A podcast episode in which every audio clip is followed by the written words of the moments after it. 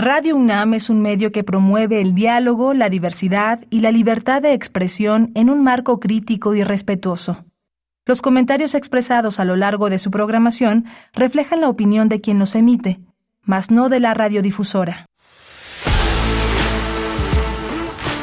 Radio UNAM presenta Prisma RU. Una mirada universitaria sobre los acontecimientos actuales. Prisma RU. Relatamos al mundo.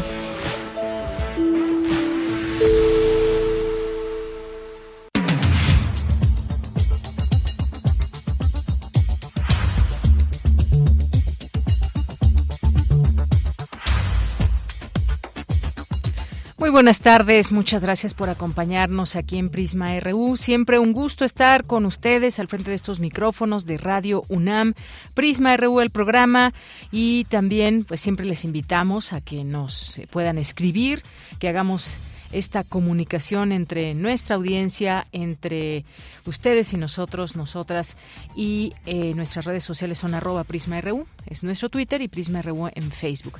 Nos están sintonizando en vivo en el 96.1 de FM de Radio UNAM desde nuestras instalaciones ubicadas aquí en Adolfo Prieto, número 133 en la Colonia del Valle. Les saludamos con mucho gusto y qué vamos a tener el día de hoy en la información, además de la mirada siempre universitaria que tenemos desde nuestro campus y que pues nos da a conocer desde ahí a través de nuestras distintas voces de reporteras eh, esta información desde la universidad. También tendremos el día de hoy entre las charlas que tendremos hoy vamos a tener una entrevista con Nacheli Ramírez Hernández, quien es presidenta de la Comisión de Derechos Humanos de la Ciudad de México, que entre otras cosas pues nos va a platicar de eh, lo que sucederá el próximo 30 de noviembre ahí en la Comisión de Derechos Humanos de la Ciudad de México, un congreso de la Federación Iberoamericana del Ombudsperson que fue creada hace 30 años y que reúne a más de 100 defensores del pueblo, procuradores y presidentes de comisiones de 22 países iberoamericanos. Suena muy interesante e importante este congreso. Ya nos platicará exactamente de qué se trata y todos estos retos que hay desde estos lugares, desde estas comisiones y sobre todo, pues la que por supuesto, está aquí cercana, que es la Comisión de Derechos Humanos de la Ciudad de México. Vamos a platicar también, nos habían llegado algunas inquietudes de parte de ustedes sobre esta campaña de la Secretaría de Salud de la Ciudad de México, esta campaña nacional de vacunación contra el virus de papiloma humano y la cobertura que habrá. Estaremos platicando de eso. Si tienen preguntas, dudas, de una vez háganoslas llegar para que se lo podamos compartir al doctor Jorge Ochoa Moreno, quien es director general de Servicios de Salud Pública de la Ciudad de México. En nuestra segunda hora vamos a platicar de eh, ya, pues mañana es el 25N. Hoy nos adelantamos también con esta información en el marco de este día, el Día Internacional de la Eliminación de la Violencia contra la Mujer, mañana 25 de noviembre se inaugurará en el Centro Cultural Universitario Tlatelolco la exposición Hilando Memoria, Tejiendo Justicia. Ya le platicaremos de qué trata este espacio. Julia Antivilo estará con Prisma RU. ella es titular de la Cátedra Rosario Castellanos de Arte y Género de la Coordinación de Difusión Cultural de la UNAM. Así que esto es parte de lo que tendremos el día de hoy. Jueves de cine con Cinemaedro, con el maestro Carlos Narro, Cultura, Información Nacional e Internacional, aquí en Prisma RU. Les saludamos aquí en la producción de Nicea, en los controles técnicos Arturo González, en las redes sociales Montserrat Brito, en la continuidad Enrique Pacheco, aquí en el micrófono le saluda Deyanira Morán con mucho gusto y desde aquí relatamos al mundo. Relatamos al mundo. Relatamos al mundo.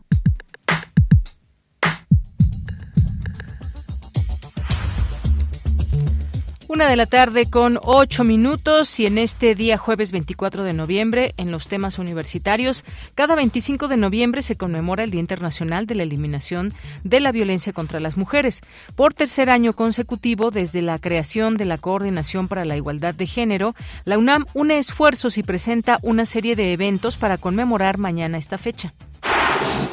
El Instituto eh, de Investigaciones sobre la Universidad y la Educación a través del Museo UNAM Hoy y la Dirección General de Cómputo y de Tecnologías de Información y Comunicación presentan la aplicación Barrio Universitario. Universum, Museo de las Ciencias de la UNAM, es sede del encuentro iberoamericano Musa CITED, investigación y práctica en la mediación para los museos y centros de ciencia.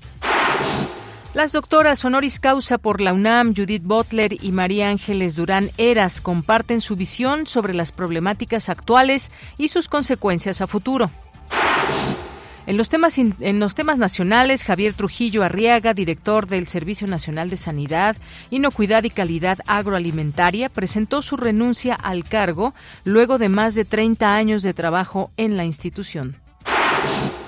Ayer, el presidente Andrés Manuel López Obrador recibió en Palacio Nacional a su homólogo de Chile, Gabriel Boric, quien realiza una visita oficial. Ambos mandatarios coincidieron en reforzar la relación bilateral e impulsar la cooperación, inversión, comercio inclusivo, así como fortalecer ámbitos educativos, culturales y medio ambiente, entre otros. Y esta mañana el presidente recibió a su homólogo de Ecuador, Guillermo Lazo Mendoza. En los temas internacionales, la Organización Mundial de la Salud advirtió que existe una amenaza inminente de que el sarampión se propague en varias regiones del mundo, ya que el COVID-19 provocó una disminución en la cobertura de vacunación y debilitó la supervisión de la enfermedad. El presidente de Ucrania, Volodymyr Zelensky, denunció ante el Consejo de Seguridad de la ONU un crimen contra la humanidad tras los últimos bombardeos masivos rusos contra infraestructuras críticas. Pidió a sus aliados más defensas aéreas. Una escritora que acusó al expresidente Donald Trump de violación sexual presentó una demanda actualizada en su contra, minutos después de que entrara en vigor en Nueva York una ley estatal que permite a las víctimas de violencia sexual demandar por agresiones que sucedieron décadas antes. Hoy en la UNAM, ¿qué hacer? ¿Qué escuchar? ¿Y a dónde ir? Te recomendamos la edición de hoy jueves de la Gaceta de la UNAM, donde podrás conocer el programa completo de talleres, conferencias, conversatorios y demás actividades organizadas por la Coordinación para la Igualdad de Género de la UNAM, que tiene como objetivo conmemorar el Día Internacional de la Eliminación de la Violencia contra las Mujeres y en memoria de quienes luchan por una vida digna para todas. Consulta la edición de hoy jueves de la Gaceta de la UNAM, que se encuentra disponible en el sitio oficial www.gaceta.unam.mx. Si te gusta el cine y deseas formar parte de un festival de talla internacional, esta convocatoria es para ti. La Dirección General de Actividades Cinematográficas de la UNAM te invita a realizar tu servicio social en las diferentes actividades del Festival Internacional de Cine de la UNAM. El periodo de realización del servicio será del 20 de febrero al 25 de agosto de 2023. Consulta las bases en el sitio oficial y las redes sociales de la Filmoteca de la UNAM. Te recomendamos la serie Al compás de la letra, revista radiofónica literaria, bajo la conducción de María Ángeles Comezaña, cuyo objetivo es fomentar la lectura e incentivar la imaginación. Cada emisión se construye a partir de una palabra que nos conduce por textos, poemas y personajes alusivos a dicho concepto. El poeta invitado en cada emisión elige su propia palabra, que se convierte en una ruta que nos permite descubrir diferentes posibilidades creativas. La serie Al compás de la letra se transmite hoy y todos los jueves en punto de las 18 horas por el 96.1 de FM y a través de nuestro sitio oficial www.radio.unam.mx. Y recuerda, si utilizamos cubrebocas, nos cuidamos todos.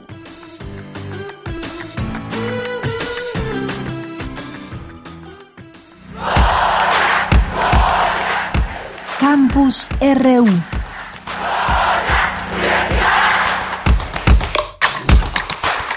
13 horas con 13 minutos. Arrancamos en nuestro campus universitario de este día jueves 24 de noviembre con Cindy Pérez Ramírez por tercer año consecutivo desde la creación de la Coordinación para la Igualdad de Género.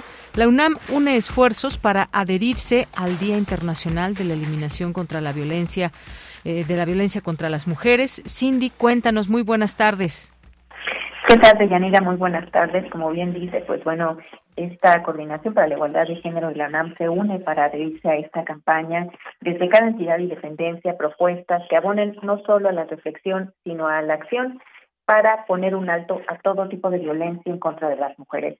El origen del Día Internacional de la Eliminación de la Violencia contra las Mujeres fue el legado de las hermanas Mirabal, a quienes el gobierno dominicano asesinó por su activismo político. No obstante, la semilla por la búsqueda de verdad y de justicia ha germinado por todo el mundo desde que las mujeres existen, dando origen a múltiples formas de resistencias que reivindican la paz, la buena vida y la no violencia. En esta ocasión se busca visibilizar el aporte de las activistas en la transformación de las circunstancias que impiden el pleno ejercicio de sus derechos y su vida misma.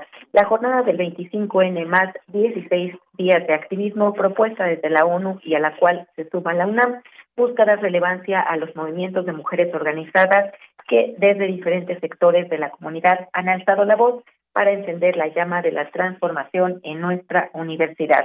Escuchemos a la coordinadora para la igualdad de género de la UNAM, Tamara Martínez Ruiz, durante la presentación del nuevo curso gratuito de MOOC UNAM, Violencias por Razones de Género. Entender también que claramente hay normativas nacionales y acuerdos internacionales que están haciendo desesperados esfuerzos para erradicarlas y que también entender que nuestras instituciones, como todas las instituciones de educación superior de nuestro país, por un lado no estamos exentas de vivir las violencias y de reproducirlas, tanto en nuestros espacios sociales como en los espacios privados de las personas que estamos integrando pues estas grandes comunidades. Y que también estamos haciendo lo propio en ese sentido. Estamos transformando nuestra normativa universitaria, por ejemplo, estamos fortaleciendo estas estructuras como la Coordinación para la Igualdad de Género, la Defensoría de los Derechos Universitarios, Deyanira, por medio de talleres, conferencias y charlas, conversatorios y otras campañas especiales, se buscará promover una cultura de igualdad, la difusión de los derechos humanos de todas las mujeres y la perspectiva de género aplicable a la investigación y docencia. Entre algunas actividades que se realizarán son el encuentro interdisciplinario, experiencias en torno a la violencia en contra de las mujeres, tejiendo redes para construir futuros sin violencias hacia las mujeres. El taller Feminismo y Amor Romántico, coloquio estudiantil, ¿qué cultura consume la chaviza? Violencia y género en música, anime, redes, series, deporte y cine. La instalación de 5.000 mariposas de papel color anaranjado en el vestíbulo de la Facultad de Arquitectura al vuelo contra la violencia. La conferencia recuperando el concepto de opresión y desigualdades en las luchas feministas, entre otras. Y bueno, todas estas actividades se podrán consultar en la página de la Coordinación para la Igualdad de Género de la UNAM. Este es mi reporte. Cindy, muchas gracias y buenas tardes. Muy buenas tardes. Vamos ahora contigo, Dulce García. Universo Museo de las Ciencias de la UNAM es sede del Encuentro Iberoamericano Musa CITEF, Investigación y Práctica en la Mediación para los Museos y Centros de Ciencia. Cuéntanos. Buenas tardes, Dulce. Así es, Deyanira. Muy buenas tardes aquí al auditorio. Deyanira, la Dirección General de Divulgación de la Ciencia de la UNAM lleva a cabo el encuentro iberoamericano Musa CITES, el que tú ya comentaste de Yanira, en Universo Museo de las Ciencias. Se trata de un evento internacional realizado aquí en México que tiene como objetivo la investigación y la práctica en la mediación para los museos y centros de ciencia. En ese sentido, el maestro Arturo González, director de la Asociación Mexicana de Museos y Centros de Ciencia y Tecnología y director del Museo del Desierto de Coahuila, dijo que la distancia entre la investigación y la comunicación tiene que ser mucho más corta y mucho más dinámica para que se pueda lograr conseguir la atención del público, pero además transmitirles pasiones, conocimientos y con ello incidir también en el espacio que este público habita. Vamos a escuchar de qué manera. Necesitamos pensar que, que los científicos o los, los espacios tienen que tener científicos que permitan apoyar, digamos, este conocimiento, que permitan construir este conocimiento desde lo local. Y, en lo local me refiero a que los museos, de acuerdo a esta visión que estamos diseñando y, con la situación que vivimos respecto a, a, los problemas urgentes que, que, tenemos en nuestro planeta, como son el tema del calentamiento global y la quema de combustibles fósiles que nos está trayendo una situación realmente de emergencia en el país, pues los museos no pueden estar en el país, en el planeta, perdón, los museos no podemos estar ajenos a estas necesidades que está teniendo nuestro planeta y desde el cual tenemos que, que actuar. Deyanira, el académico habló además del trabajo interdisciplinario que se necesita para la transmisión del conocimiento a través de los museos.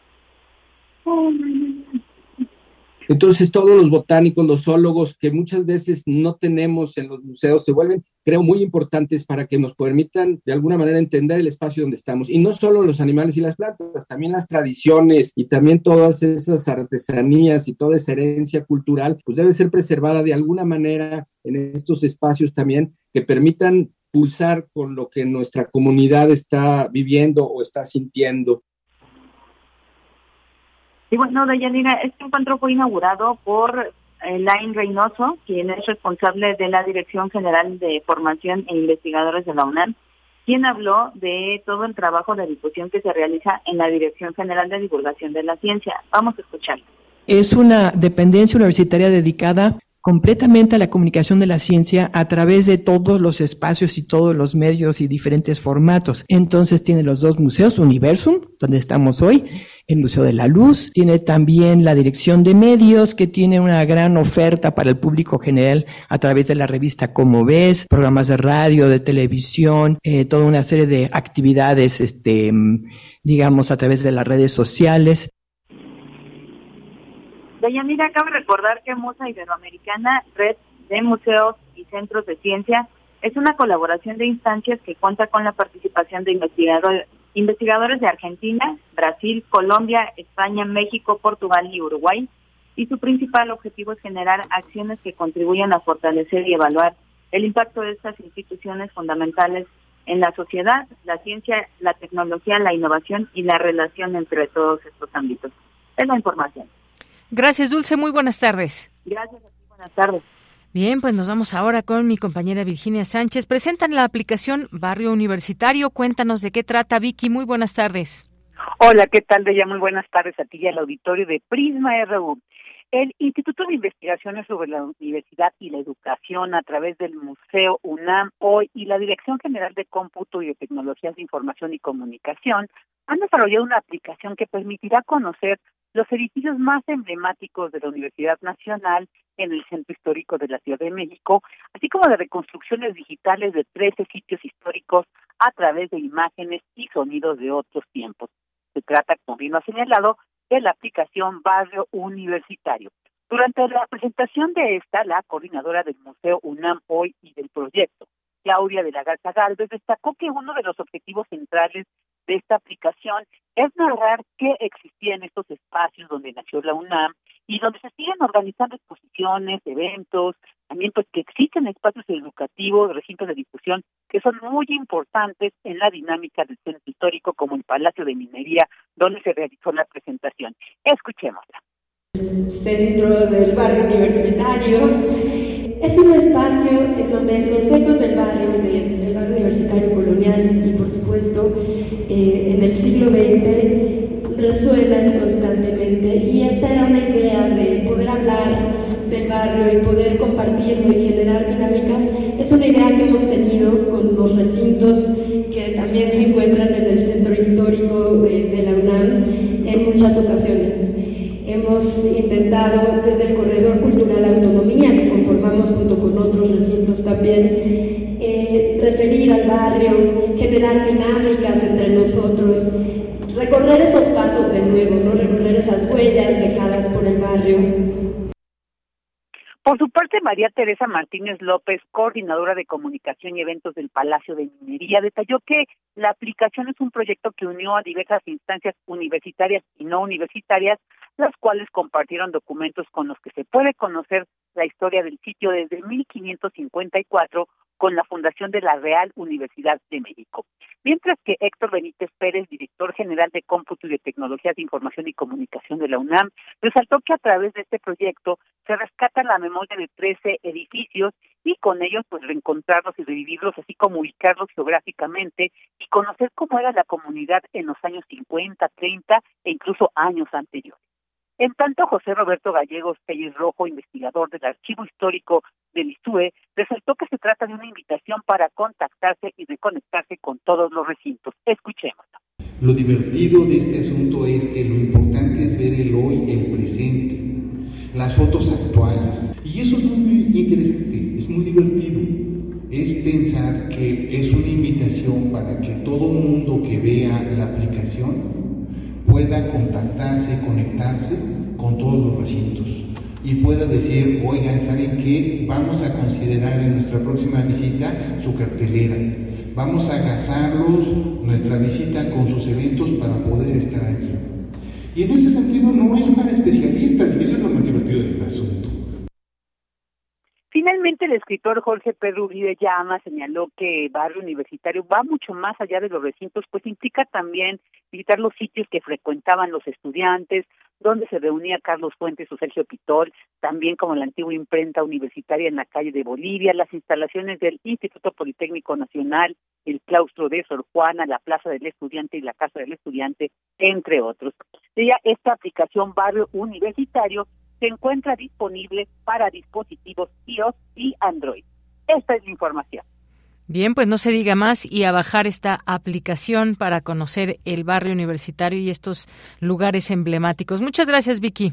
A ti, Bella. Buenas tardes. Muy buenas tardes. Pues ahí, esta aplicación desarrollada por la UNAM, que ya nos detalla Vicky, que nos va a permitir conocer con todas estas imágenes, sonidos de otros momentos, estos edificios de los más emblemáticos, eh, situado en el centro histórico, que pues será eh, este barrio universitario. Una con 24, continuamos. Queremos escuchar tu voz. Síguenos en nuestras redes sociales. En Facebook como Prisma RU y en Twitter como arroba PrismaRU.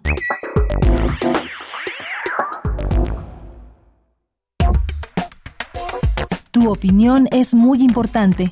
Escríbenos al correo electrónico prisma.radiounam@gmail.com.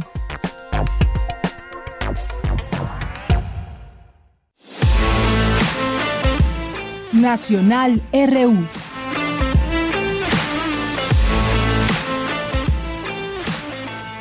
Una de la tarde con 25 minutos en los temas nacionales, algunos de estos temas nacionales que hoy están en los medios, hasta en el carbón. La Marina asegura más de 2.000 sacos contaminados con cocaína. Esta nota de reporte índigo que dice el subsecretario de Seguridad Pública, Ricardo Mejía, dio a conocer que la Secretaría de Marina aseguró dos contenedores con más de 2.000 sacos de carbón vegetal, presuntamente contaminado con cocaína. De acuerdo con los primeros reportes, fue el pasado 17 de noviembre cuando elementos de la Unidad de Protección Portuaria de la Secretaría de Marina y la aduana llevaron a cabo una inspección a 203 contenedores del buque Scorpius procedente de Bayton, Texas, con equipos de rayos X. Una vez ahí, la Marina halló que dos de los contenedores tenían en su interior 2.399 sacos con un peso total de 35.985 kilogramos de carbón vegetal presuntamente contaminado con cocaína. Las autoridades precisaron que los eh, contenedores del buque Scorpius, originario de Bayton, procedían previamente de Colombia y se dirigían a Francia. Por esta razón, las muestras se enviaron al Laboratorio Central de la Aduana para su análisis con un dictamen de química forense resultando positivo a cocaína. Mientras tanto, el cargamento fue puesto a disposición ante la Fiscalía General de la República para los efectos penales y procesales conducentes, es lo que se destacó por parte de la autoridad mexicana. Pues Marina, al tanto de la cocaína en carbón, también en otro operativo de ese mismo día, elementos lograron detener a una persona en las instalaciones del aeropuerto de la Ciudad de México por cargar con sustancias empleadas en la elaboración de drogas sintéticas. Pues estas estas eh, situaciones que bueno día a día desafortunadamente encontramos muchos y eso son eso es lo que se encuentra lo que no pues quién sabe cuánto más pueda ser. Pero importante destacar de dónde viene y hacia dónde van estos eh, estos productos que entran muchas veces por las aduanas mexicanas. Vamos a otra información. El presidente se dice orgulloso de cumbre por ultraderecha en México. Promete nunca aplicar el artículo 33 esto por el fin de semana que se dio ahí una, una reunión con ciertos personajes. Eh, esta conferencia se hizo llamar así, o se llamó así, Conferencia de Acción Política Conservadora. Sus siglas son en inglés, celebrada en la Ciudad de México, y el presidente López Obrador se comprometió a nunca aplicar el artículo 33 constitucional en contra de extranjeros perniciosos, así como usó este ejemplo de que los opositores nacionales tienen garantizados sus derechos y libertades. Y pues en primer, el primer mandatario destacó que vinieron del conservadurismo más rancio de España y, o sea, estuvimos de manteles largos, también de Brasil, de Estados Unidos, de Argentina. Sin problemas, con más razón, garantizamos el derecho a disentir a los adversarios mexicanos, toda la libertad para expresarse, para manifestarse de manera pacífica.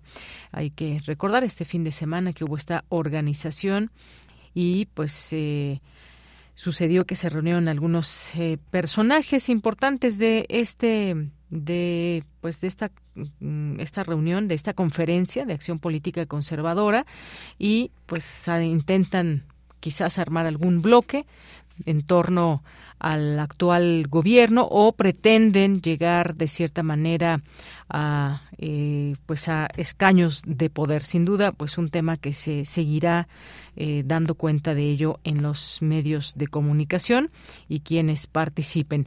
En otro tema eh, pues se habla mucho de esta en su momento cuando fue la marcha del INE ahora también cuando es esta marcha de próxima del 27 de noviembre, el próximo domingo, que convoca el presidente. Y ahí, pues, ha dicho el presidente que definirá modelo político de la 4T en esta próxima marcha del domingo. Continuando con los preparativos de esta marcha, el presidente anunció que aprovechará la movilización para definir teóricamente el modelo político que implementa su administración, explicando que se fundamenta en los principios históricos de la independencia, la reforma y la revolución.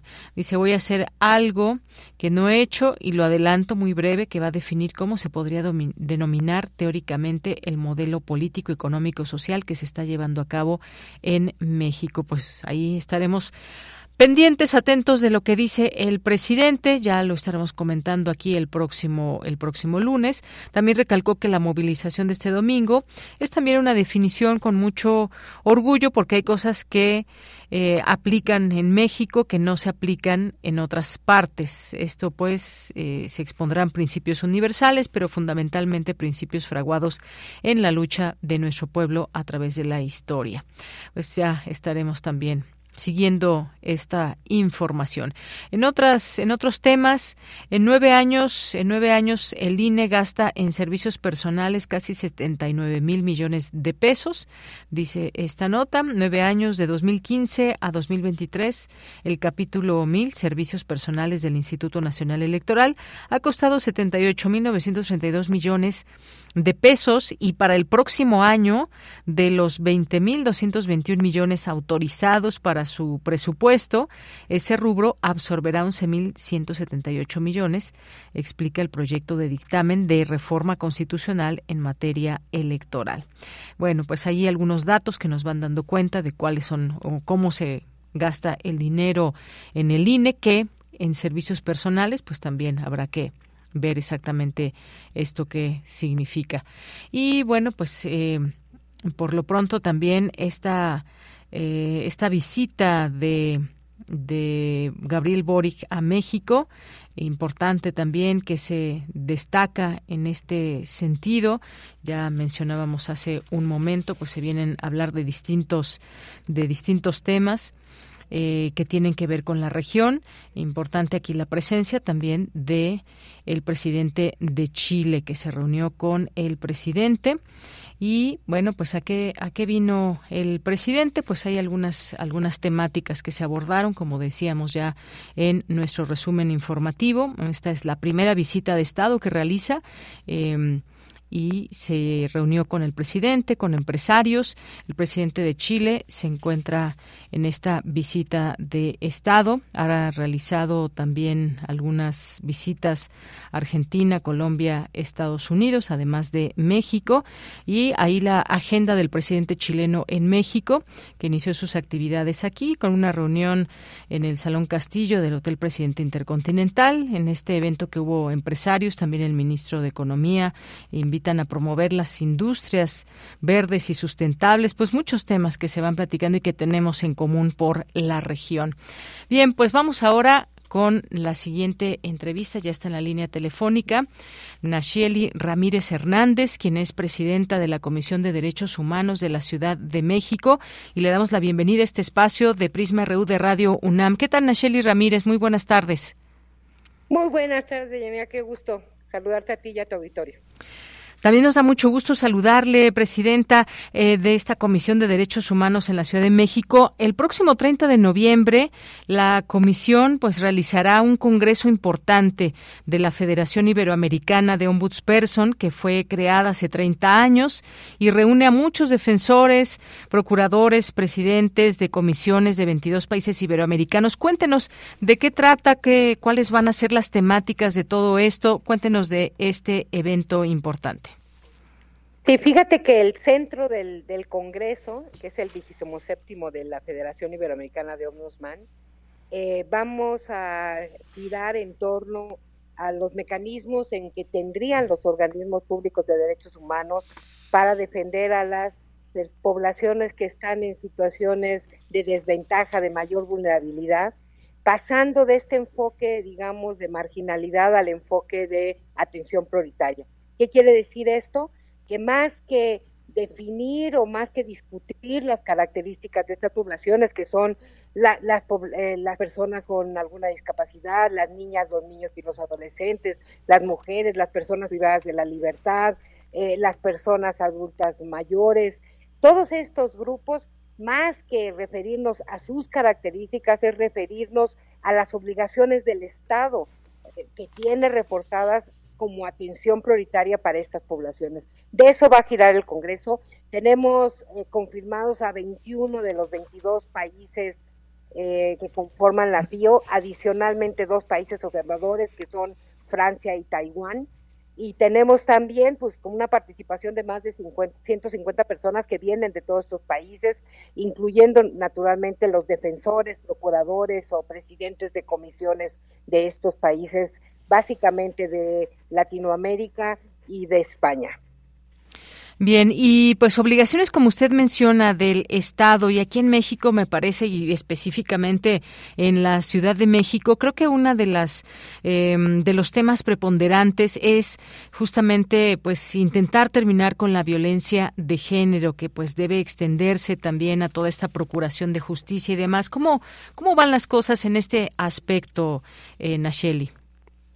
Sí, mira, yo creo que vamos, eh, digamos, mejorando en términos de la normatividad, cada vez tenemos una normatividad más robusta, vamos también avanzando en tener mejores instituciones e instrumentos para atender eh, los procesos de violencia de género, incluyendo sus expresiones más graves como puede ser el feminicidio, pero todavía tenemos ahí una agenda pendiente de, muchísimas cosas. Lo primero es entender que esta perspectiva de género tiene que ser una perspectiva transversal en todo el ejercicio de la justicia, ¿no? Y ahí todavía pues tenemos, eh, digamos, baches, no en términos de la institución en general, estamos hablando, por ejemplo, aquí de la Procuraduría, de la más bien de la Fiscalía de, de la Ciudad de México, sino de quienes operan estos estrategias y estos mecanismos en algunos de los casos, ¿no? Entonces creo que por ahí hay que avanzar mucho.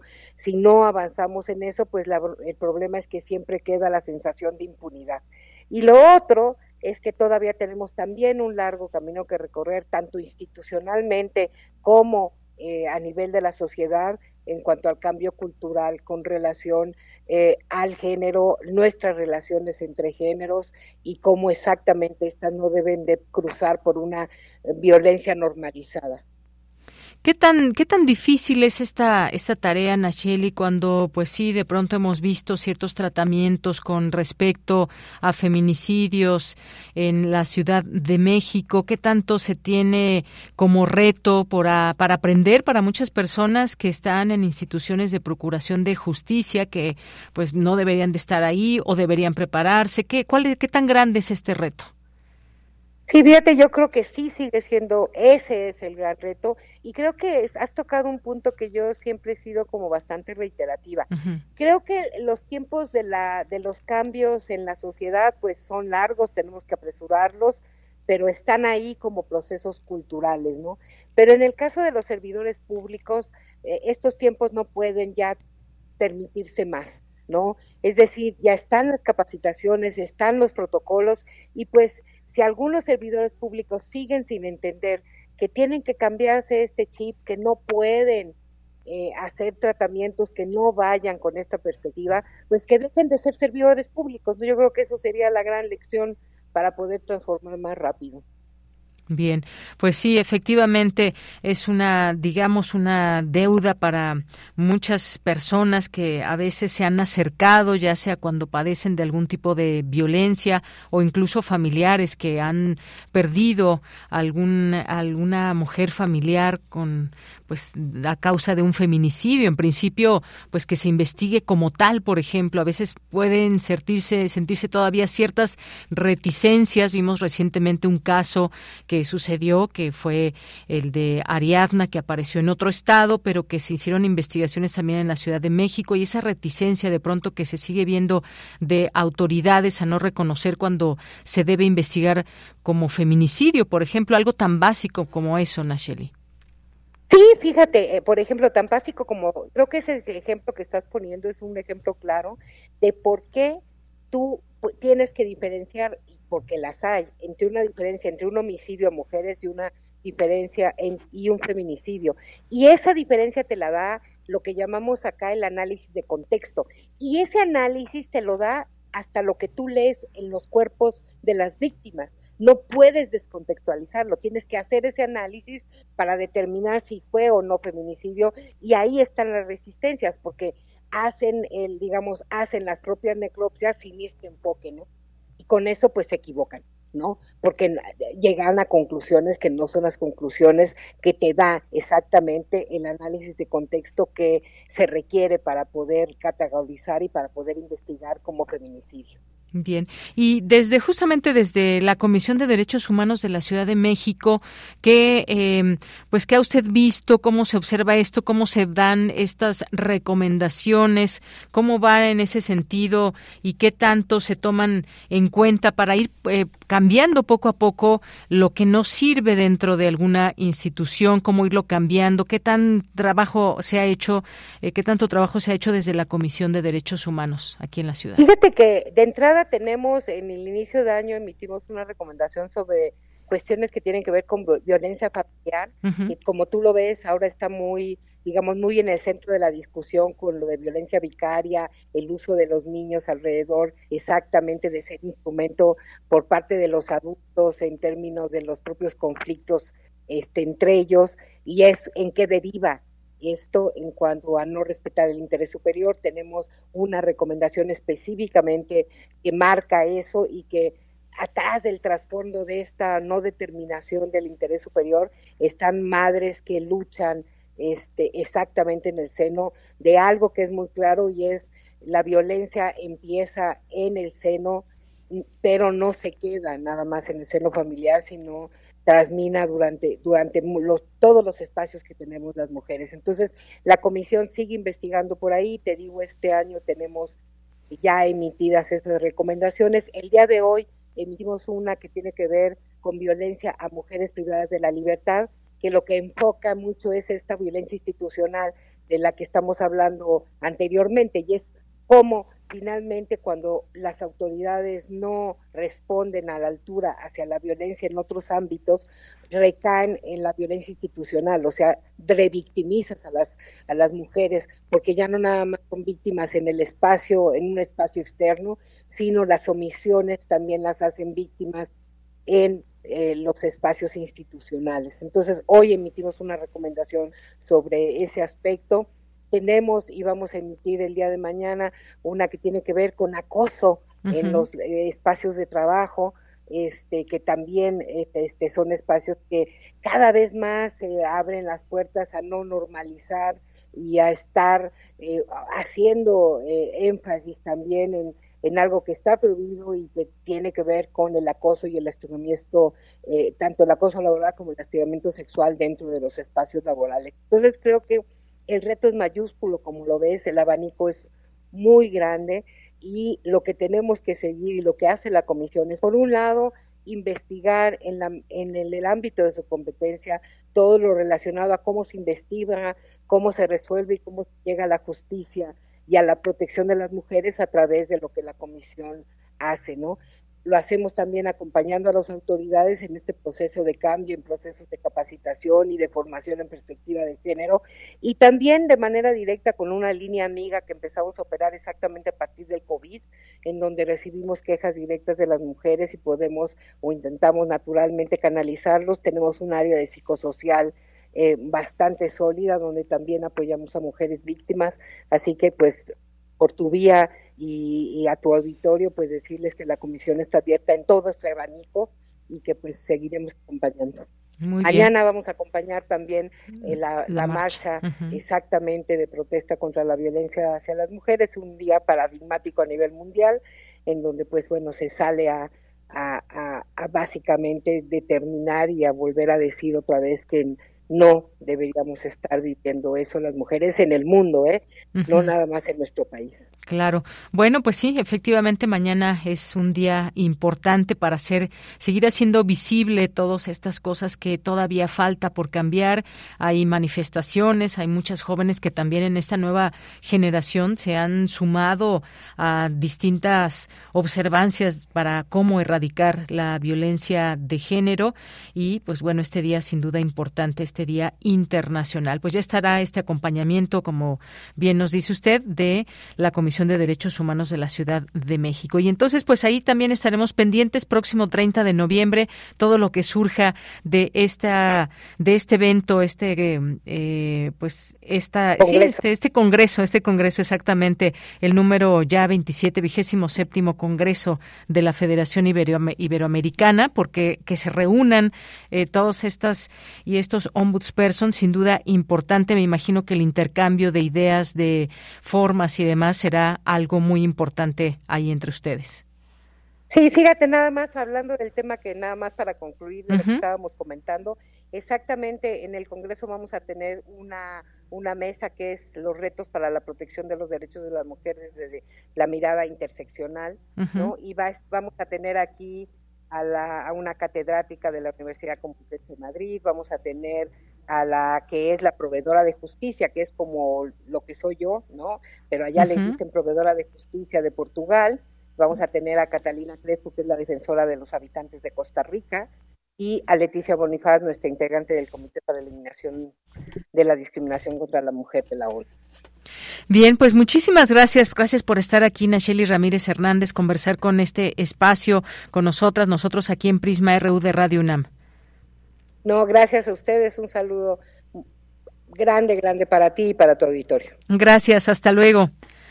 Nacheli, Ramírez Hernández, presidenta de la Comisión de Derechos Humanos de la Ciudad de México. Continuamos. Prisma RU. Relatamos al mundo. Bien, continuamos. Muchas gracias por estar aquí en Prisma RU. Vamos ahora a platicar sobre esto que también nos habían estado preguntando a través de nuestras redes sociales y que tiene que ver con esta campaña de vacunación contra el virus del papiloma humano. Para ello hemos invitado al doctor Jorge Ochoa, Ochoa Moreno, que es director general de Servicios de Salud Pública de la Ciudad de México. Doctor Jorge, bienvenido. Muy buenas tardes. Muchas gracias, muy buenas tardes. Gracias por invitarme. Doctor, pues en principio cuéntenos sobre la importancia de esta campaña de vacunación. Es una campaña nacional y que también pues muy importante aquí en la Ciudad de México. Cuéntenos por favor sobre esta campaña. Sí, pues estamos muy contentos porque por fin este arrancamos esta campaña el día pasado martes 22 de noviembre y va a durar hasta el día 9 de diciembre.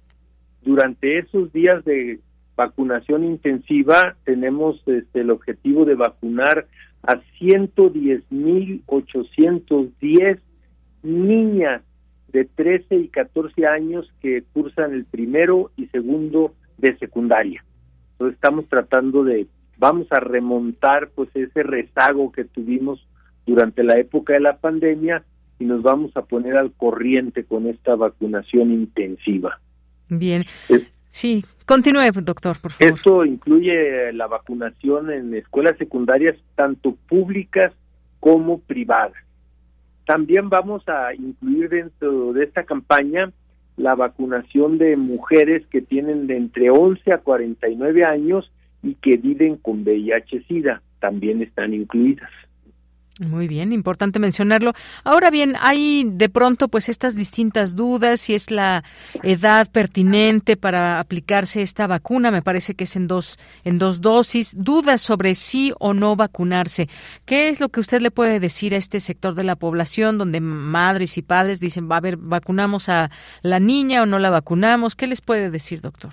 No, pues que la verdad es que esta vacuna es muy importante porque previene de manera muy eficaz el cáncer, el cáncer de, de cuello cervicouterino, el cáncer también de vulva, de vagina, de orofaringe, también se presenta ahí este cáncer causado por el virus del papiloma humano.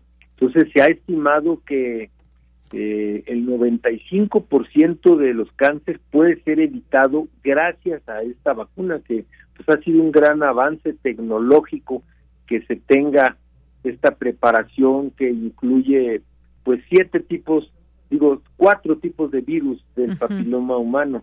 Son los serotipos 6, el 11, el 16 y el 18, que son los que más frecuentemente se asocian con la producción de, de cáncer. Entonces, pues, por supuesto, recomendar que se apliquen la vacuna sí es la edad indicada. La edad es eh, lo ideal, lo ideal es antes de que inicien las relaciones, la vida sexual activa. Mm. Entonces, ahorita estamos poniéndolo en la edad de 13 y 14 años, aunque este es para remontar este rezago, son los que se tenían que haber vacunado cuando tenían 11 y 12 años, pero por la pandemia no fue posible. Entonces es ponernos al corriente y ya no tener ese rezago. Bien, pues ahí está esta respuesta porque sí hay personas que mencionan que quizás pueda ser esta campaña o esta vacunación cuando se puede poner, creo que como usted nos dice, es preventiva eh, desde antes de iniciar la vida sexual y qué hay de quienes deciden para más eh, para más eh, cuando estén ya más grandes las las mujeres, quizás a partir de los 18 años, ¿qué puede decir también sobre sobre eso? ¿Por qué es importante esta edad? Muchas, muchas niñas a esa edad no han iniciado su vida sexual. Sí, pues es importante antes de la vida sexual porque va a prevenir esa infección del virus del papiloma humano. Que quiero decir que el 50% de la población, tanto mujeres como hombres, lo padecen. Es esta infección que se convierte en crónica, la infección por el virus del papiloma humano, y entonces después de 8, 10 años puede aparecer el, el cáncer cervicuterino, que es principalmente en donde este, afecta este tipo de virus y la producción de, de cáncer. y... También se puede aplicar posteriormente, pues la prueba está en que este, se está recomendando en que se aplique en este sector de la población de desde los 11 a 49 años mujeres que viven con VIH-Sida. También se puede aplicar después, pero nosotros estamos dando prioridad en el sector público a aplicarlo a las niñas que están en la secundaria, en esta ocasión que estén en el primero y segundo año de secundaria. Muy bien, y corrijo, yo dije que eran dos dosis, es una sola dosis, ¿verdad? Eh, actualmente es una sola dosis porque se ha ido mejorando. este, Era dos, ¿verdad, doctor? Antes era dos. Eran dos. Efectivamente. Ahora con las nuevas técnicas que hay de producción de vacunas utilizando el, el DNA, pues este, la, la recomendación de la Organización Mundial de la Salud es que sea una sola dosis es suficiente. Muy bien. También nos han estado preguntando dónde se va a aplicar. Directamente llegarán a, a, escuelas. ¿Hay otros sitios donde se vaya a aplicar esta vacuna, doctor? Lo estamos aplicando en los 605 escuelas públicas y privadas, escuelas secundarias que existen en la Ciudad de México. Y va a ser durante esta durante esta lapso de tiempo que va desde el 22 de noviembre que iniciamos hasta el 9 de diciembre. Son 605 planteles que dentro de esos planteles podemos decir que hay 1033 escuelas, porque un plantel puede tener dentro dos escuelas, la escuela diurna, la escuela vespertina o la escuela nocturna. eh, si en una escuela no existe este sitio donde va a acudir, eh, se acude a, a, esta vacuna, ¿dónde lo pueden hacer? Nos preguntan, doctor. Si no hay en la escuela ah, de la niña. También en, lo, en, los centros de salud. En los centros de salud. Exactamente, en los centros de salud. Y en cuanto a la vacunación para las mujeres que viven con VIH-Sida, uh -huh. este va a aplicar en las dos este, centros de salud, unidades este, clínicas Condesa. Muy bien. La que tenemos aquí en, en la Miguel Hidalgo, la alcaldía, y la otra que está en Iztapalapa. En esas dos clínicas es donde vamos a vacunar a estas mujeres que viven con VIH-Sida. Muy bien. Nos preguntaban también sobre efectos secundarios que se hayan registrado a raíz de la vacunación de, de virus de papiloma humano, doctor. No hay realmente efectos secundarios así importantes, son los clásicos de toda vacuna, este que hay un dolor en el sitio de la aplicación de la vacuna, que es en el brazo menos dominante, en el no dominante, ahí se aplica entonces nada más es un poco de dolor, inflamación que puede haber que dura entre 24 y 48 horas y desaparece, pero no hay otro efecto secundario eh, que se tenga que considerar. Muy bien. Ahora también está esta campaña de estos meses de la influenza. ¿Se puede colocar con algún día de separación? ¿Esto tiene alguna situación que deba, hay algún consejo que dar sobre una y otra vacuna ponérselas muy pegadas, muy juntas? Sí, no hay ningún problema. Uh -huh. Realmente se pueden poner incluso juntas al mismo tiempo. Uh -huh. Sin embargo, pues por las molestias que provoca, pues es recomendable dejar pasar unos días entre una una y otra.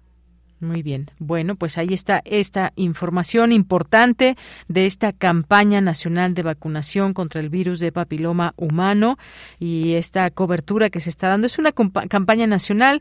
Nos centramos también aquí con estos datos de lo que sucede en la Ciudad de México, por supuesto. ¿Algo más que quiera agregar, doctor?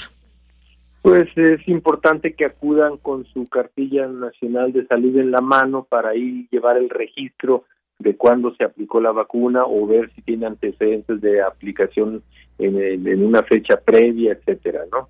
Entonces, acudir con la cartilla nacional de salud uh -huh. y así aprovechamos pues también para ver qué otras vacunas este, les hacen falta. Muy bien, eso es importante ahí con la cartilla de vacunación. Pues, doctor, no me resta más que agradecerle. Gracias por toda esta información que nos da aquí en Prisma RU de Radio UNAM. El agradecido soy yo. Hasta Gracias, luego. Buenas tardes. Muy buenas tardes.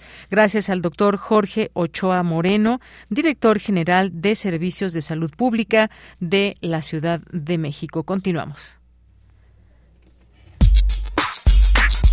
Prisma RU. Relatamos al mundo.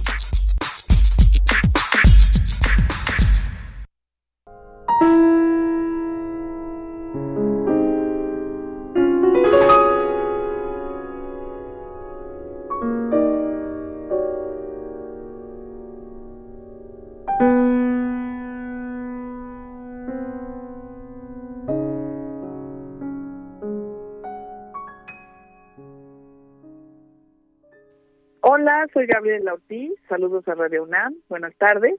Este fin de semana se va a estrenar Fractalis, un concierto para piano y orquesta, un encargo de la Orquesta de Bretaña para el pianista francés Simon Groschi, y ahora tengo el privilegio de que lo va a tocar Ana Gabriela Fernández con la FUNAM bajo la dirección de Ronald Solman. Esta obra la escribí en 2020 durante la pandemia. Un poco el título Fractalis tiene que ver con los fractales y con la naturaleza. Es decir, de alguna manera tenía yo ya un rato pensando en lo grave que es el tema del cambio climático y cómo nos afectaba a nosotros como humanidad. Pensé en hacer una obra que hablara de una especie de naturaleza disruptiva, en esta investigación me encontré con los fractales en la naturaleza, cosa que me llamó mucho la atención, ¿no? Cómo es que estas figuras se autorrepiten y van creando toda una forma, por ejemplo, como la brócoli, que, que está hecha de fractales. En este concierto para piano exploro mucho esta idea, la exploro a nivel musical, frases musicales que se autorrepiten, pero no se repiten de igual manera y además a diferentes escalas hay tres movimientos que aluden a una especie de naturaleza surrealista. Uno se llama Río Celeste y la pregunta es cómo serían estos ríos en el con, cómo sonaría ese correr del agua de estos ríos celestes. Otro de los movimientos se llama Cristales de Sal y yo ahí me imaginé una máquina que hiciera cristales de sal. ¿Cómo sonaría ese engranaje? ¿Cómo sería ese ritmo? La obra acaba con Cactus Delirio, que para mí es cómo sería la música de una danza de cactus bailando en un desierto que se mueve, ¿no? En el desierto. Esto es un poquito los temas que detonan esta idea de este concierto para piano.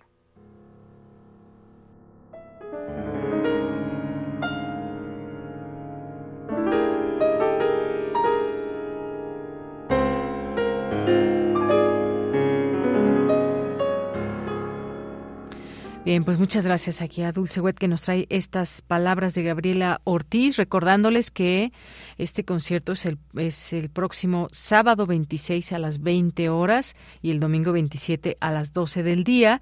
Y pues ya escuchábamos ahí a Gabriela Ortiz invitándonos a escuchar este concierto de piano y orquesta Fractalis y eh, la cuarta sinfonía de Brahms, dirigida por Ronald Solman de la Orquesta Filarmónica de la UNAM. Así que dejamos esta invitación para todas y todos ustedes que nos están escuchando. Nos vamos a ir a un corte en este momento y regresamos a nuestra segunda hora de Prisma RU. Queremos escuchar tu voz. Síguenos en nuestras redes sociales. En Facebook como Prisma RU y en Twitter como arroba PrismaRU.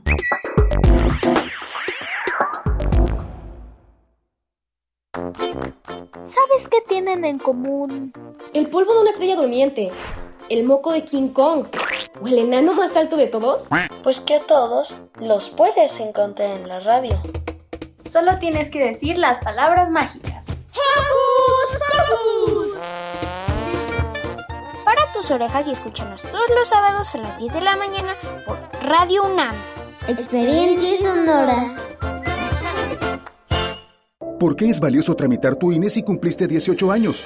Porque es muy importante que mis valores se vean reflejados en las decisiones de mi país. Porque por fin mi voz va a contar. Porque ya es tiempo de tomar mis propias decisiones. Ya puedo tomar decisiones, ya puedo votar. Así empecé mi cumpleaños, yendo por mi INE. Si ya cumpliste 18 años, ve al módulo del INE y tramita tu credencial. Haz tu cita en INE.mx o llama a INETEL 804-33-2000. Mi INE es valioso porque me identifica y nos une. INE.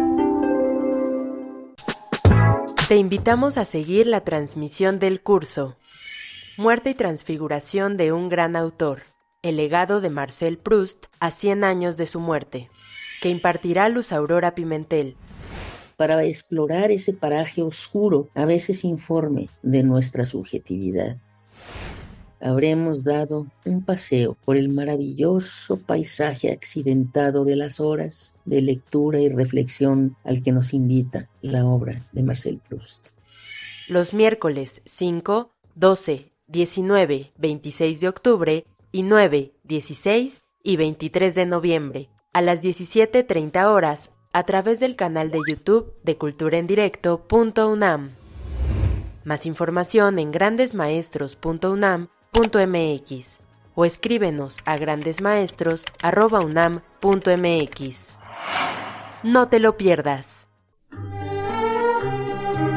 Compartimos música para inspirar un recuerdo. Pero también podemos compartir recuerdos que nos lleven a las mismas canciones. Cancioncitas me faltan, cancionero. Cancioncitas. Todas las caras de la música popular del siglo pasado. En memoria y de la mano del maestro Fernando González Gortázar. Escucha la tercera temporada de este clásico de Radio UNAM todos los lunes a las 17 horas por el 96.1 de frecuencia modulada o la serie completa de lunes a viernes a las 18 horas por el 860 de amplitud modulada. Radio UNAM. Experiencia sonora. Porque tu opinión es importante, escríbenos al correo electrónico prisma.radiounam@gmail.com. Mañana en la UNAM, ¿qué hacer? ¿Qué escuchar? ¿Y a dónde ir? La Facultad de Ciencias Políticas y Sociales de la UNAM organiza el conversatorio Mujeres en Acción, reflexiones acerca de la violencia de género desde la cultura, la generación y los espacios, que contará con la participación de María Celeste Sánchez Urgía, senadora de la Ciudad de México, y Zuleima Martínez Francisco, de la Escuela Nacional de Estudios Superiores, Campus Morelia. Conéctate mañana viernes 25 de noviembre, en punto de las 17 horas, a través de la cuenta oficial de Facebook del Centro de Estudios Antropológicos de la Facultad de Ciencias Políticas y Sociales de la UNAM.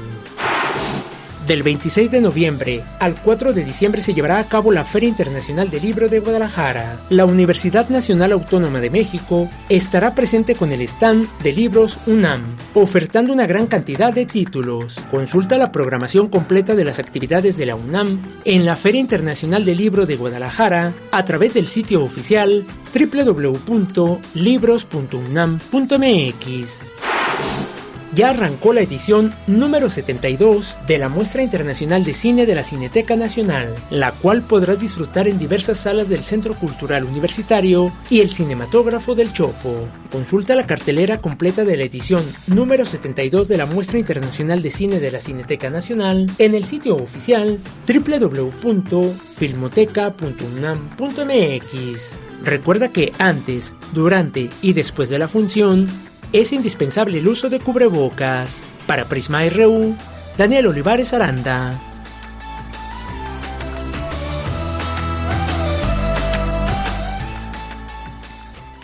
Bien, pues estamos de regreso ya aquí en Prisma RU en esta nuestra segunda hora, en este día jueves 24 de noviembre. Gracias por estarnos escuchando donde quiera que se encuentren a través del 96.1 de FM o en www.radio.unam.mx. Un gusto siempre que estén por ahí, que nos hagan llegar sus mensajes en redes sociales, arroba Prisma RU en Twitter o Prisma RU en Facebook. O si no tienen redes, pues sabemos también que muchas personas nos escuchan y de, eh, de otra manera nos hacen llegar sus mensajes. Muchas, muchas gracias. Saludos aquí a César Soto, a nuestros amigos de divulgación de la ciencia, UNAM, a Jorge Fra, muchas gracias. Gracias Antonio Rodríguez. Gracias también por aquí a Paulina, muchos saludos. Fénix de Obsidiana, muchas gracias. Jorge Morán Guzmán nos dice el acoso y la violencia contra las alumnas es una de las causas de los paros escalonados en varias escuelas del IPN, del Instituto Politécnico Nacional las alumnas han exigido la eh, formación de grupos de clases formadas solo por mujeres y conducidos solo por maestras. Gracias. Eh, gracias también aquí por sus palabras en lo que en lo que respecta a mí, Jorge Morán Guzmán. Muchas, muchas gracias. Víctor Gerchon, también muchos saludos. Mandamos saludos a Rosario Durán Martínez. La palabra del día es gracias, simplemente profunda y repetidamente. Gracias. Gracias por tu sintonía Rosario, siempre, por supuesto. Humanidades es comunidad. UNAM también, muchos saludos. David Castillo Pérez, dice el, conversatorio organizado en la UNAM. Hoy más que nunca, gracias, gracias, eh, querida maestra, por tan gran participación. Muchas gracias. Eh, Muchas gracias aquí por sus palabras a David Castillo. Buenas tardes también, dice al gran y disciplinado equipo de Prisma RU y a todos los radionautas y escuchas de este noticiero universitario. Yo tengo la costumbre de los ochentas de decirle maestro, maestra, según sea el caso, a todos, pero después de ver la participación, muchas gracias aquí por sus palabras, David Castillo, que nos hace llegar Muchas, muchas gracias. Derechos de la Infancia también esta cuenta aquí presente. Muchos eh, saludos y también pues el trabajo que se realiza también desde ahí, promover un movimiento social y cultural para que niñas, niños y adolescentes conozcan, ejerzan y disfruten sus derechos. Muchas gracias. Gracias eh, también aquí a Sher Irán José Manuel Márquez, Juan Stack, muchos saludos, Paloma G. Guzmán también, Verónica Ortiz Herrera, Abimael Hernández, muchas, muchas gracias también. Gracias a eh, aquí a Hugo Valadez, muchas gracias a Paloma, a Laura Moreno, muchas gracias también a Refrancito, Bani Tainara y Mulán, muchas gracias, gracias al jardinero Dan y a todas las personas que poco a poco sumen aquí sus palabras en estas redes sociales y en este programa de Prisma RU. Carla Rosales también. Verónica nos dice buenas tardes. ¿Cuándo es la noche de las estrellas? A ver, ¿cuándo es la noche de las estrellas? ¿Se acuerdan? Es próxima el 3 de diciembre. El 3 de diciembre. Lo que sí me acuerdo muy bien es que es en el Zócalo y además estaba hace rato platicando con Vicky que ayer nos daba esta información. Me decía que se van a apagar las luces de ahí del Zócalo para poderse observar bien. Eh, pues bueno, que no se tenga esta luz tan cercana para poder observar con mayor detenimiento el cielo y se permita también ver esa luminosidad de las de las estrellas. Así que pues muchas gracias, Verónica. Ahorita te buscamos, eh, bueno, ya aquí nos dice Arturo González que al 3 de diciembre, ¿verdad? Que es sábado. Eh, bueno, pues muchas gracias y eh, continuamos con la información. Nos vamos ahora con mi compañera Cristina Godínez. Las doctoras honoris causa Judith Butler y María Ángeles Durán Eras imparten conferencias magistrales. Adelante, Cristina. Hola, ¿qué tal, Deyanira? Un saludo para ti y para el auditorio de Prisma RU. En la antigua escuela de medicina de la UNAM, la filósofa Judith Butler expuso que somos criaturas vivientes que dependen de procesos vitales que constituyen al planeta. Esto nos atraviesa por una compleja red de relaciones para decidir cuál será la mejor manera de actuar y cómo hacernos responsables de nuestros actos.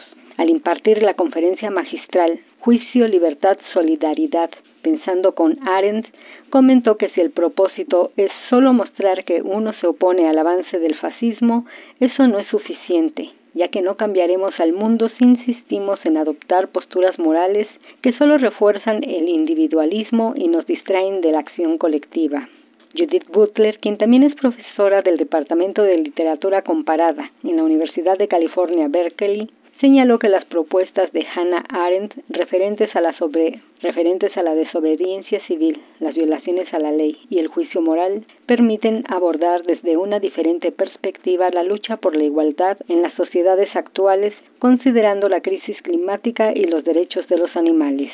En otra conferencia, María Ángeles Durán Eras, precursora del feminismo académico en España, y actualmente presidenta honoraria de la Cátedra UNESCO de Políticas de Igualdad de la Universidad Autónoma de Madrid, resaltó que podemos tener una democracia que nos da la igualdad formal, pero quien lleva sobre sus hombros una carga del cuidado de 24 horas, multiplicado por 365 días, esa persona, por lo regular mujer, no puede ejercer realmente sus derechos a la igualdad y a la libertad. La también doctora honoris causa por la Universidad de La Rioja dictó la conferencia magistral El cuidado, una frontera entre la economía del intercambio y la donación, en donde alertó que el orbe se enfrentará a la imparable demanda de cuidadores familiares debido a que en los años por venir más de una cuarta parte de la población mundial será mayor de 65 años y se encontrarán solos.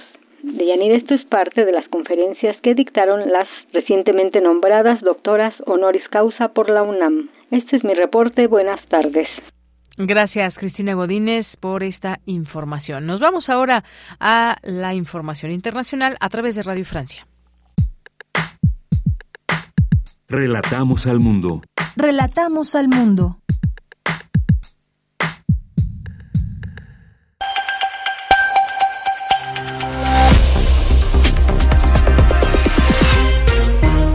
Bienvenidos a este flash informativo de Radio Francia Internacional. En los controles está Vanessa Lutron. Hoy es jueves 24 de noviembre. Vamos ya con las noticias. Andreina Flores. El presidente ucraniano Vladimir Zelensky, en una reunión urgente del Consejo de Seguridad de la ONU, acusó a Rusia de cometer crímenes contra la humanidad en Ucrania, donde se cumplen hoy nueve meses de guerra. Zelensky argumenta que Rusia bombardea severamente las instalaciones energéticas de su país y somete a los civiles al intenso frío del invierno.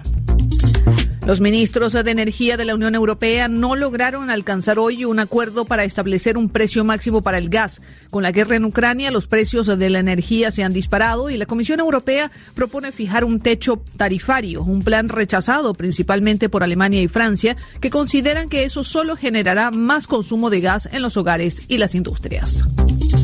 Reunión de emergencia del Consejo de Derechos Humanos de la ONU para discutir la violenta situación que se vive en Irán. La represión de las protestas ha dejado al menos 416 muertos, entre ellos 51 niños. Alemania propone una comisión de investigación de Naciones Unidas sobre los hechos. Escuchemos a Marta Hurtado Gómez, portavoz del Alto Comisionado de la ONU para los Derechos Humanos. Nos encontramos en una crisis de derechos humanos en toda regla. Todas estas protestas han sido respondidas con violencia y con represión. Las fuerzas de seguridad han hecho un uso innecesario y desproporcionado de la fuerza y eso debe terminar completamente.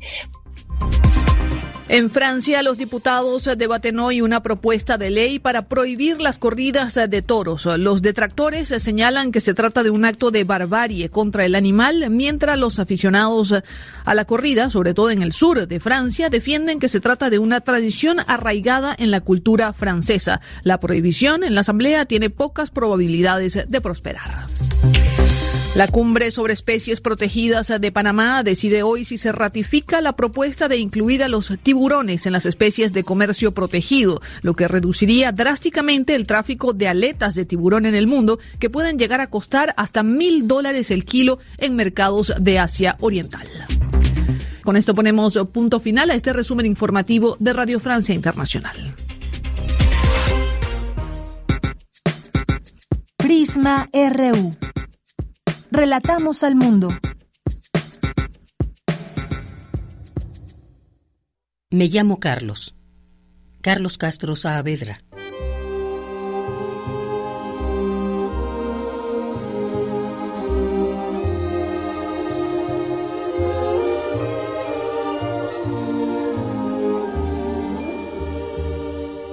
Me llamo Carlos.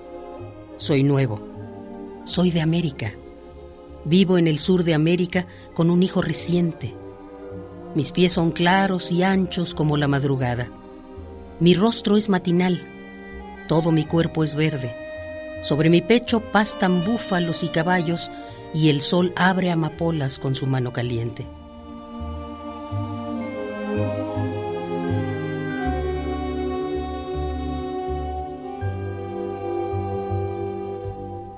Creo en el pescador en sus pescados y en sus redes.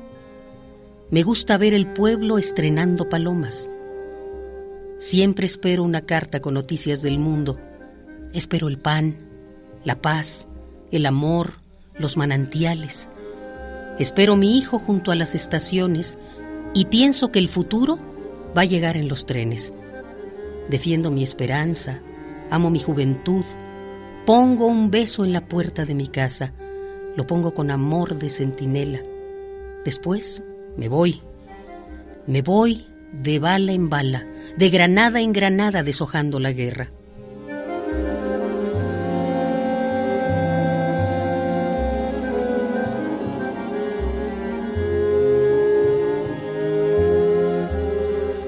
Yo sé que somos muchos, que somos casi todos, somos millones de hombres y de pájaros, millones de mujeres y de auroras. Somos una familia mundial de resplandores.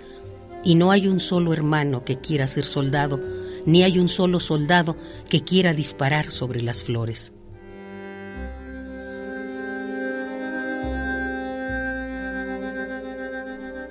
Nadie quiere trincheras, todos queremos surcos, queremos tallos en lugar de fusiles y en vez de municiones queremos dulces granos y graneros repletos de marzos y de abriles.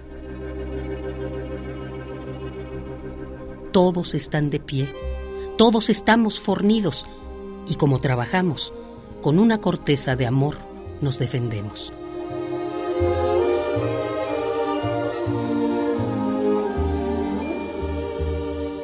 Me llamo Carlos. Soy nuevo. Soy de América.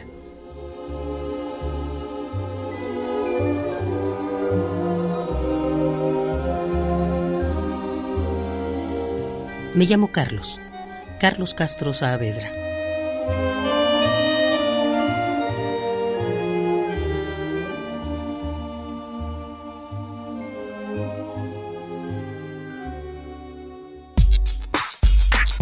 Prisma RU. Relatamos al mundo. Bien, pues gracias a Margarita Castillo por estos pequeños oasis también como parte de nuestra programación. Y en un momento estaremos platicando con Julia Antivilo, quien es titular de la Cátedra Rosario Castellanos de Arte y Género de la Coordinación de Difusión Cultural de la UNAM, porque ya les decíamos, mañana el Día Internacional de la Eliminación de la Violencia contra la Mujer. Hay actividades en nuestra universidad y en el caso del Centro Cultural Universitario Tlatelolco se inaugurará una exposición down de nombre Hilando Memoria, Tejiendo Justicia, y que es un espacio en el que la colectiva Las Siempre Vivas y un grupo de madres víctimas de feminicidio, desaparición y sobrevivientes de intento de feminicidio comparten las luchas que han realizado a partir del bordado como una estrategia de resistencia, perseverancia y búsqueda de justicia. Ya la tenemos en la línea telefónica. Le doy la más cordial bienvenida Julia Antivilo, les decía titular de la Cátedra Rosario Castellanos de Arte y Género de la Coordinación de Difusión Cultural. ¿Qué tal, Julia? Muy buenas tardes. Hola, ¿qué tal? Buenas tardes. Un gusto saludarte. Pues platícanos, hay actividades, yo decía en la UNAM, distintas actividades por el día de mañana, Día Internacional de la Eliminación de la Violencia contra la Mujer. ¿Qué va a haber? Cuéntanos específicamente ahí en el Centro Cultural Universitario Tlatelolco. Claro, pues, por supuesto. Pues bueno, la exposición Hilando Memorias, Tejiendo Justicia, pues como bien lo comentabas, pues eh, es una exposición pues de las siempre vivas y del grupo de madres víctimas de feminicidio y desaparición y sobrevivientes también de intento de feminicidio. Pues ellas pues eh, han acuerpado en estas luchas y han bordado pues diferentes mantas que también han sido ocupadas pues en, las marchas, también pues en las, bueno, y han sido pues bordadas principalmente en las audiencias judiciales de cada uno de sus casos y además pues también en jornadas de bordado eh, a modo de meeting también pues en la glorieta de las mujeres que luchan y en otros espacios también de la Ciudad de México. La exposición pues está dividida en tres áreas. La primera es memoria viva y le integra las semblanzas de las protagonistas de esta lucha y que están al frente en el frontis de la sala de, eh, del museo, del centro cultural, perdón. Y luego pues se encuentran con memoria manifiesta, que es la gran instalación pues de mantas bordadas pues eh, eh, en gran formato que van a estar, que están colgadas y también eh, otras que es parte de Hilar Esperanza, que son los bordados medianos y pequeños y también bordados en, en, en, prendas de vestir. dentro de Memoria Manifiesta van a encontrar pues también pues en fotocol, que son estos paneles de fotografía que están que tienen recortada la cara, eh, y uno puede interactuar pues con la como poniéndose dentro de la fotografía no como una gran metáfora pues te invitamos al, al público asistente a ser parte pues de, de, este acuerpamiento no decir decirles a ellas pues que nos importa su lucha y que también pues somos parte que estamos detrás de ellas no eso es lo que se van a encontrar y también es en un lugar de recogimiento eh, es eh, otra instalación que es el altar y que también va a ser activado pues el día de mañana en la inauguración.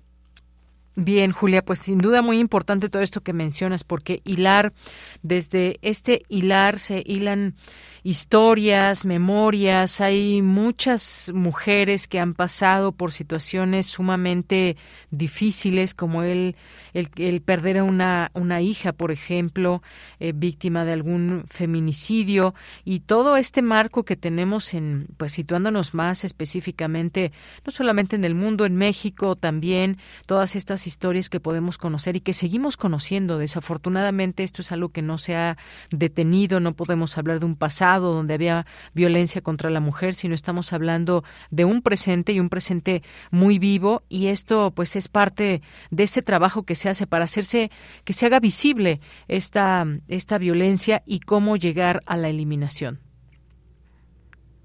Sí, por supuesto, pues este pues es un gesto, ¿no? Pues un gesto de, de muchos otros gestos que se, se están pues eh, haciendo pues justamente en la conmemoración de otro año más de, eh, de, un día internacional contra la violencia hacia las mujeres.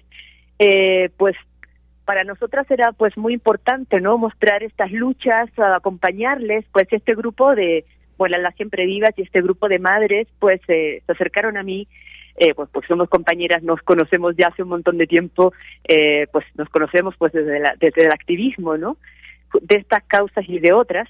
Eh, y ellas pues querían, se acercaron a mí para hacer esta curaduría, pues como saben que soy curadora, pues, eh, y ver cómo pues eh, hacer una exposición de esta, pues, esta memoria reciente, ¿no? Reciente, pues, y muy activa, que, que ellas pues bordan eh, eh, buscando pues persistentemente pues justicia para el caso de sus de, de todos sus diferentes casos. Bien, ahora bien, ¿cómo, cómo, cuándo, dónde ver y observar este, este trabajo que se puede a través de esta exposición contemplar hilando memoria, tejiendo justicia?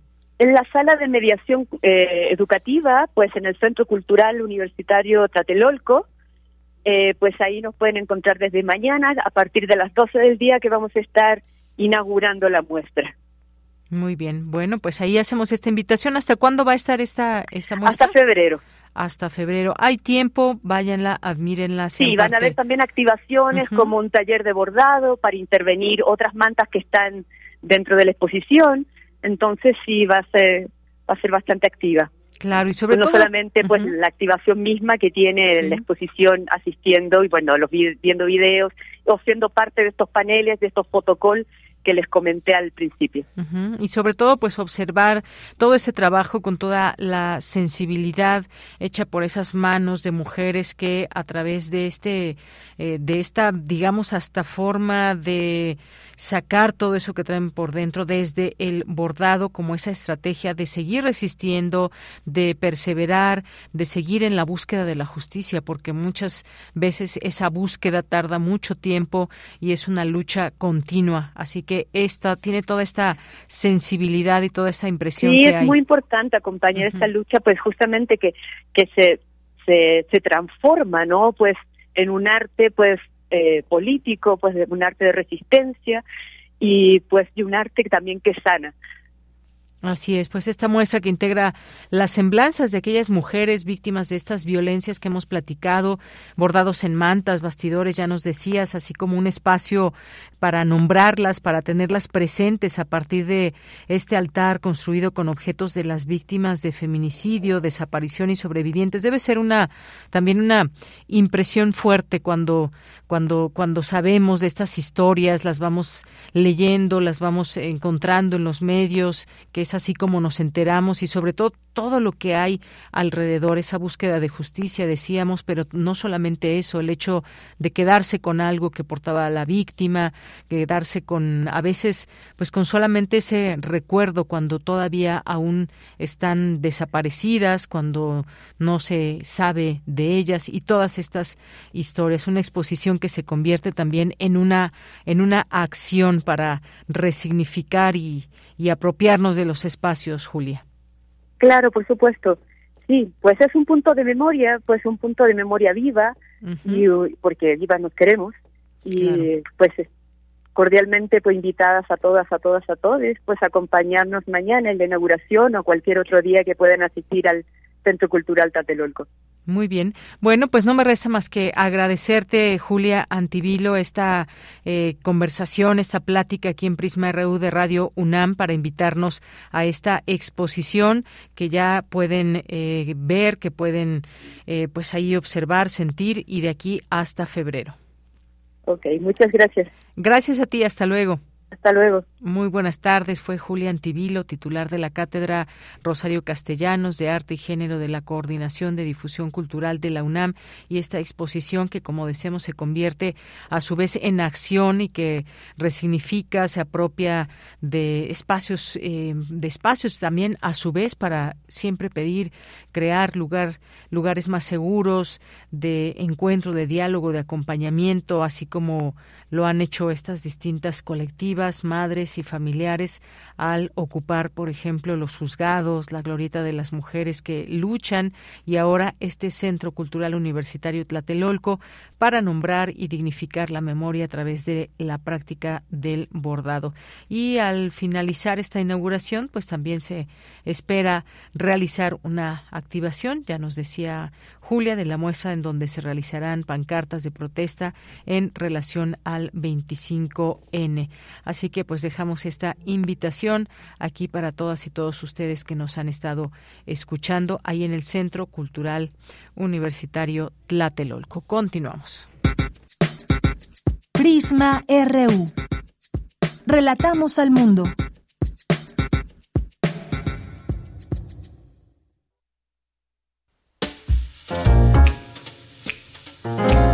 Cinemaedro con Carlos Narro.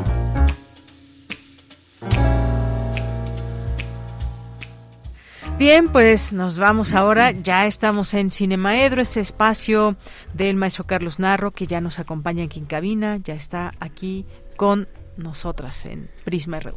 ¿Cómo estás, Carlos?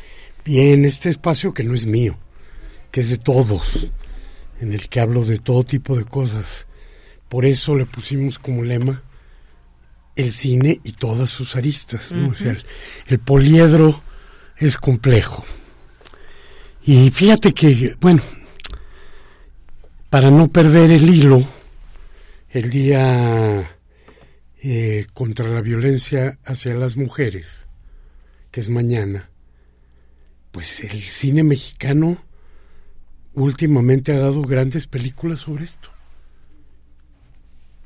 y desafortunadamente son tantas que queda claro que no está pasando nada en esa lucha contra la violencia hacia las mujeres. No está pasando nada porque esa violencia crece, aumenta y aumenta la preocupación social y la preocupación de las directoras, también de los directores de cine, pero han sido las voces de las mujeres las que señaladamente han entrado más sobre este tema. Me queda claro que en los últimos años las películas mexicanas celebradas internacionalmente, premiadas en nuestro premio principal que es el Ariel, han sido películas como Noche de Fuego que tratan este tema. ¿no? Y es una realidad terrible, pero esa es en la la realidad en la que nos movemos. No pensaba yo este, hablar de esto porque además ya lo hemos hablado en varias ocasiones, ya hemos comentado las películas que, que se han hecho sobre esto, y en fin, hoy venía a hablar de otra cosa, de la que se ha hablado mucho en estos este, últimos diez días, y es de las marchas. Y las marchas han sido una constante en el cine. Las manifestaciones en el, en el, este, en el cine se han registrado de manera documental o de manera eh, novelada, en ficción, en incontables ocasiones. Pero yo no las he visto todas. Entonces nomás voy a hablar de poquitas, que son las que me ha tocado ver y, y las que además les doy un significado importante. Y empiezo, por supuesto, con una película que varias veces he comentado aquí, porque es la primera película de largometraje que hizo en la universidad, porque a pesar de todo lo que se ha filmado en los años subsiguientes, sigue siendo el referente más importante del movimiento estudiantil del 68. La película El Grito, una, una obra colectiva de manera singular, pero cuya versión final tiene la impronta del director Leobardo López Areche, que fue nombrado en una asamblea de la, del CUECLA, entonces la Escuela de Cine, el Centro Universitario de Estudios Cinematográficos. En ella vienen registradas las grandísimas marchas que sorprendieron a la Ciudad de México en el 68. Pero viene registrada también la absurda idea de Díaz Ordaz de que como alguien había subido al asta bandera a colocar la, la bandera de las libertades democráticas, una bandera rojinegra mm. del movimiento, eh, se le ocurrió que era una buena idea organizar un desagravio a la bandera. Y organizar un desagravio a la bandera, pues de la manera más fácil, obligando a los burócratas de las secretarías de Estado que estaban cerca a ir a marchar. Fueron recibidos por grupos de estudiantes que les gritaron borregos, borregos. Viene eso en, el, en la película el, este, el grito. Y viene también, se oye menos, el momento en el que algunos de estos grupos de burócratas responden balando como ovejas, ¿no?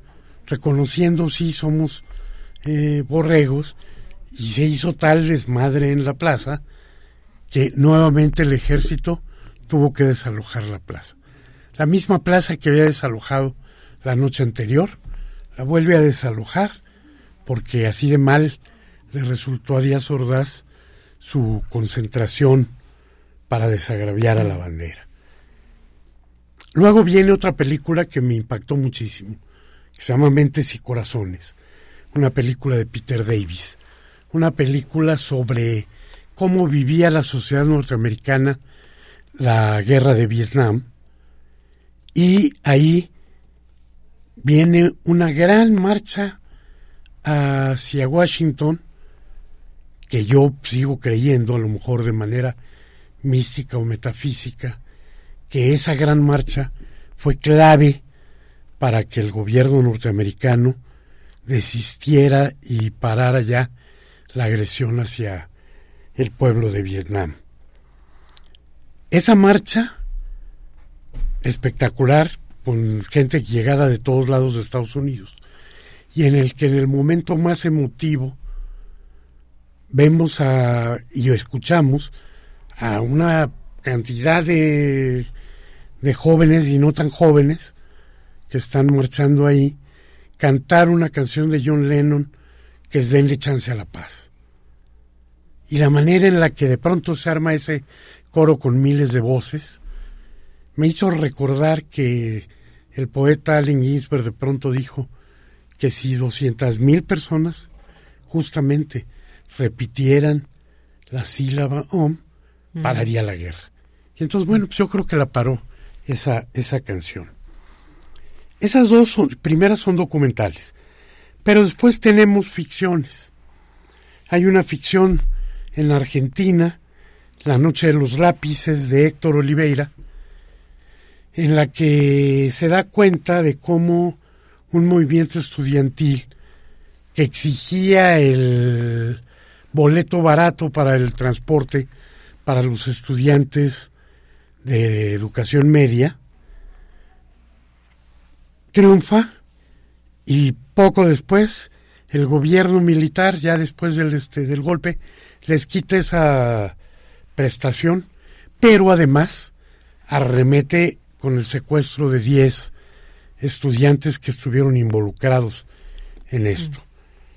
Héctor Oliveira es el gran director de La Patagonia Rebelde y esta es una muy buena película también.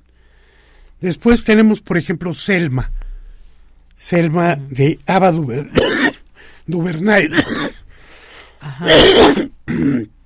narra la marcha encabezada por Martin Luther King a Montgomery para exigir los derechos civiles para los negros. Y esa marcha decide al presidente Johnson afirmar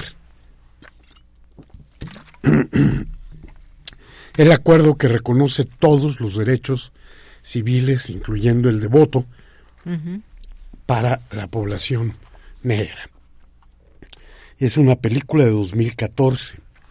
Después hay un movimiento que, que a mí me, me impacta siempre, que es el conocido como la Revolución de los Claveles. Ese movimiento en el que una parte de las Fuerzas Armadas, los oficiales de menor rango, la llamaron por eso también la revuelta de los capitanes, o muchos nombres le, le dieron, pero finalmente se quedó la revolución de los claveles, en el que hay una gran marcha civil, a pesar de que quienes estaban involucrados le habían pedido a la población que mejor se quedaran en sus casas. Y hay una gran marcha en el momento en el que empieza a sonar en la radio una canción grandola que estaba prohibida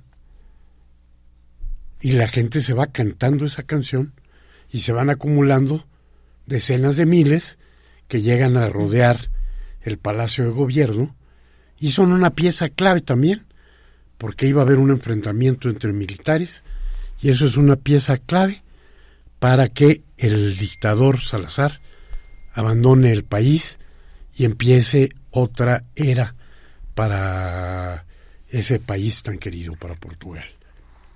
Que hoy iban ganando cuando me asomé a la tele. No sé, ojalá ya hayan ganado. Y de esa, de esa gran marcha o de ese movimiento que se llamó de los claveles porque de pronto este una chica que portaba claveles le regala uno a un soldado y él lo pone en el cañón y todos los demás empiezan a pedir claveles para demostrar que no quieren disparar, que siempre ha sido un movimiento pacífico. Ahí María de Medeiras, gran actriz, que tiene una gemela, es también actriz, se vuelve directora y hace Capitanes de Abril. Que aunque va más sobre la figura de un capitán en específico, no deja de notar esa marcha de la de esa noche de abril. Y a la Revolución con dos caballos, una película de Maurizio Sierra en este en 2001, película italiana sobre lo mismo. Todas esas son marchas en las que el pueblo exige y el pueblo pues gana, aunque después puedan pasar algunas otras cosas.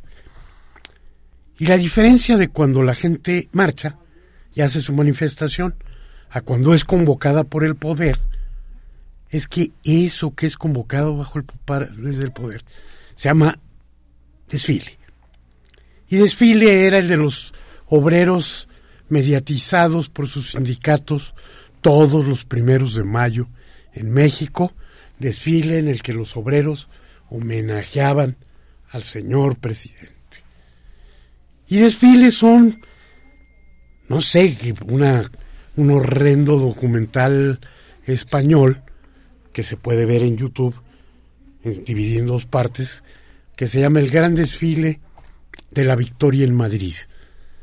Una narración de esas anacrónicas con un locutor, este, con voz empalagosa, diciendo que el triunfo de la nación está ahí, que el generalísimo entra por fin a Madrid que Madrid se había resistido con ganas, bajo el lema de no pasarán.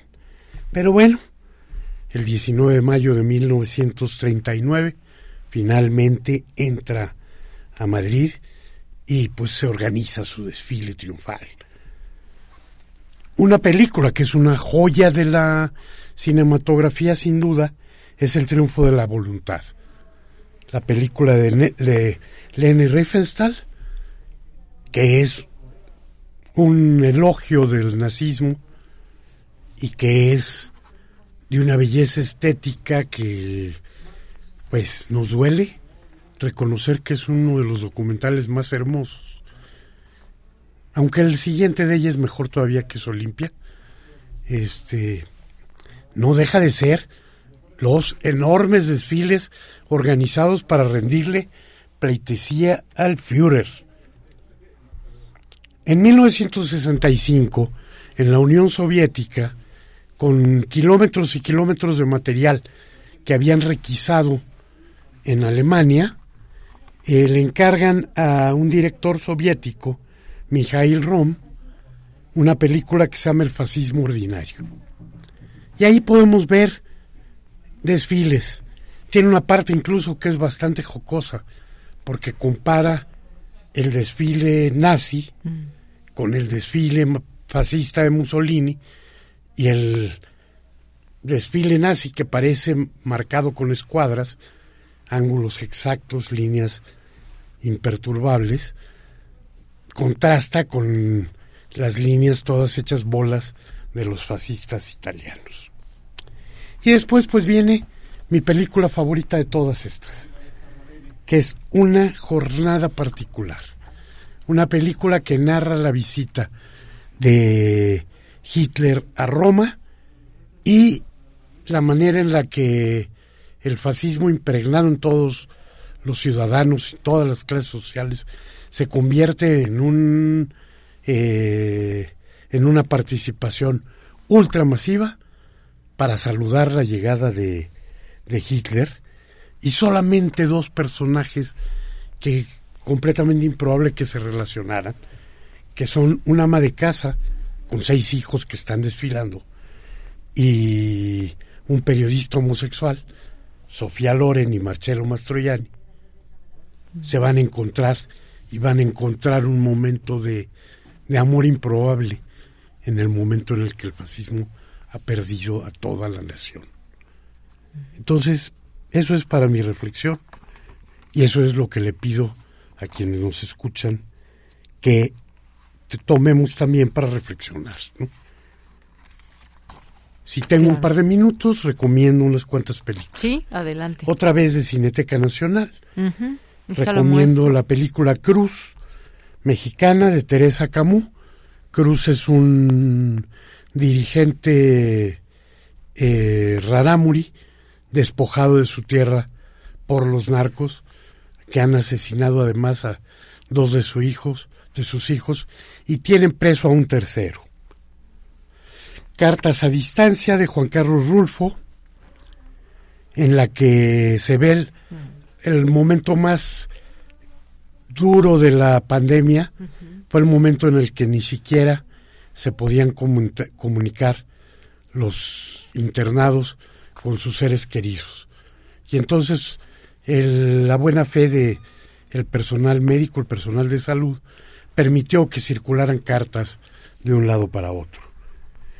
Y luego, bueno, Los Caifanes, un gran clásico del cine mexicano de Juan Ibáñez, en el que están, entre otros, el querido desaparecido en esta epidemia del COVID, Oscar Chávez, que fuera jefe de programación musical de esta estación y a quien siempre recordamos con cariño. Y finalmente, pues ya se estrenó Pinocho de Guillermo del Toro. Ya se estrenó y todos los comentarios que me llegan es que es fantástica. Entonces, siempre hay que ver a Guillermo porque además siempre tiene comentarios más profundos.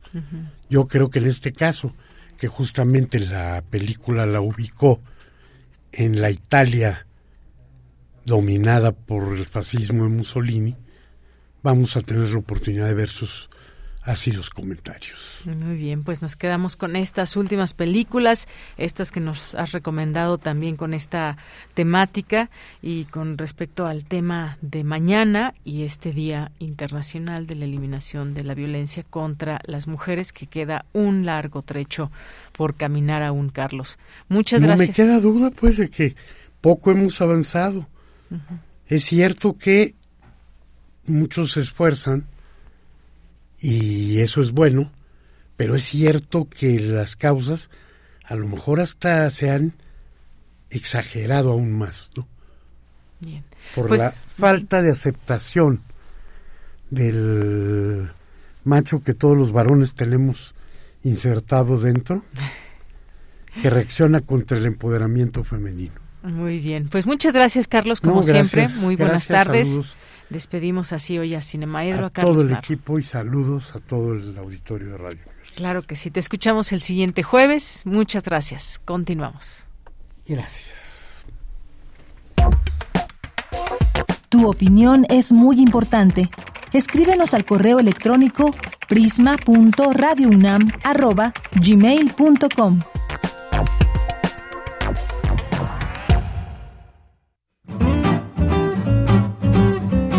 Cultura RU.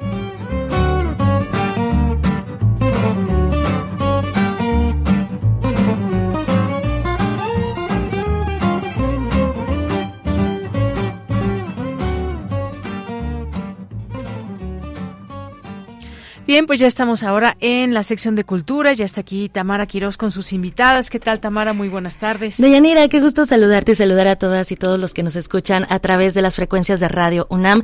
Efectivamente, ya nos acercamos a la recta final de este programa, no sin antes dejarles una recomendación para a- aquellos amantes de las artes escénicas, y es que les comparto que eh, hoy hablaremos de el Encuentro Internacional de Clown que llega a su novena edición. Este encuentro es organizado por la Secretaría de Cultura del Gobierno de México a través del Centro Cultural Helénico y para platicarnos más detalles en cabina nos acompañan Jacqueline Pa- Partida. Jacqueline, bienvenida.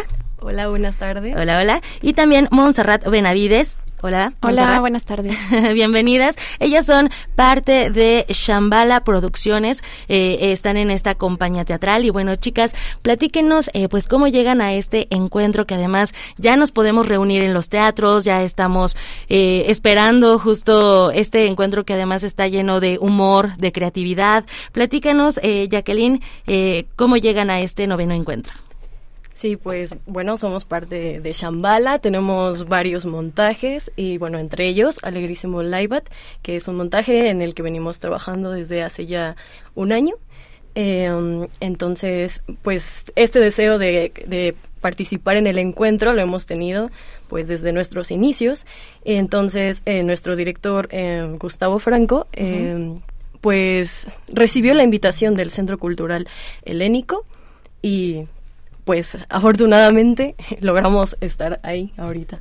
Eso. Muy bien. Montserrat, me gustaría que nos platicaras un poco acerca del clown. ¿Qué es el clown? ¿Cómo entenderlo? Y además, eh, pues también eh, creo que tienen ahí un, un trabajo eh, eh, difícil y complicado. Yo lo veo así porque no es fácil, primero, hacer reír a las personas, pero tampoco es fácil eh, contagiarles eh, pues algunas tristezas también a través del clown, ¿no? El clown es expresión corporal 100%. Platícanos un poco acerca de esto. Sí, pues bueno, el clown es una disciplina en la cual pues se combinan otras disciplinas a la vez.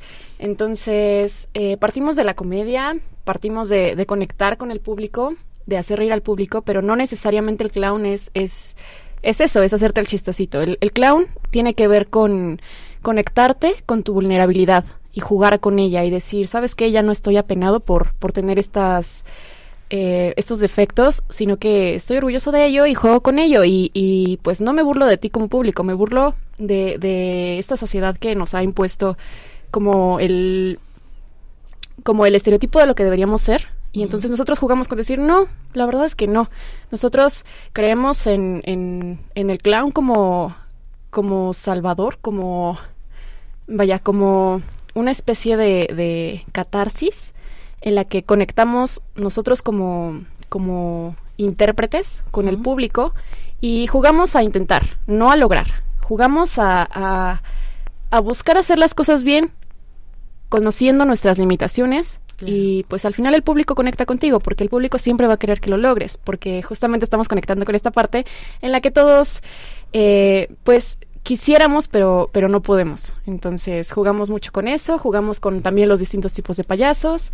Eh, alegrísimo por ejemplo es es. una es una propuesta en la que no solo manejamos eh, como el el clown manejamos también circo manejamos también música. Entonces pues todos nos preparamos eh, en todos estos ámbitos constantemente para poder pues dar un espectáculo de calidad y pues es, es muy complejo y, se complejiza más porque eh, pues queremos también hacerlo bien en, en, estas otras áreas, no solo desde, desde el clown. Claro, muy y complementando un poco lo que eh, comentaba Monse, pues justo el clown eh, es esta parte que todos tenemos, no necesariamente es una técnica actoral, sino es esta parte vulnerable que todos tenemos de, demostrarnos tal cual somos, o dejarnos ver, dejarnos eh, fracasar. el fracaso es un punto muy, muy importante del clown, el ridículo, que, que no pasa nada si te muestras, si muestras esa parte que es humana,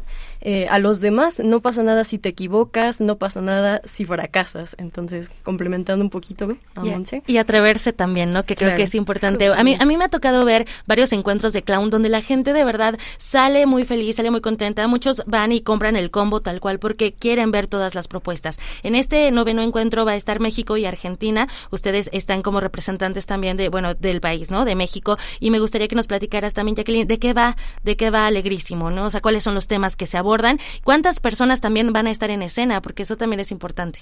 Ok. Eh, bueno, Alegrísimo es una banda de clown.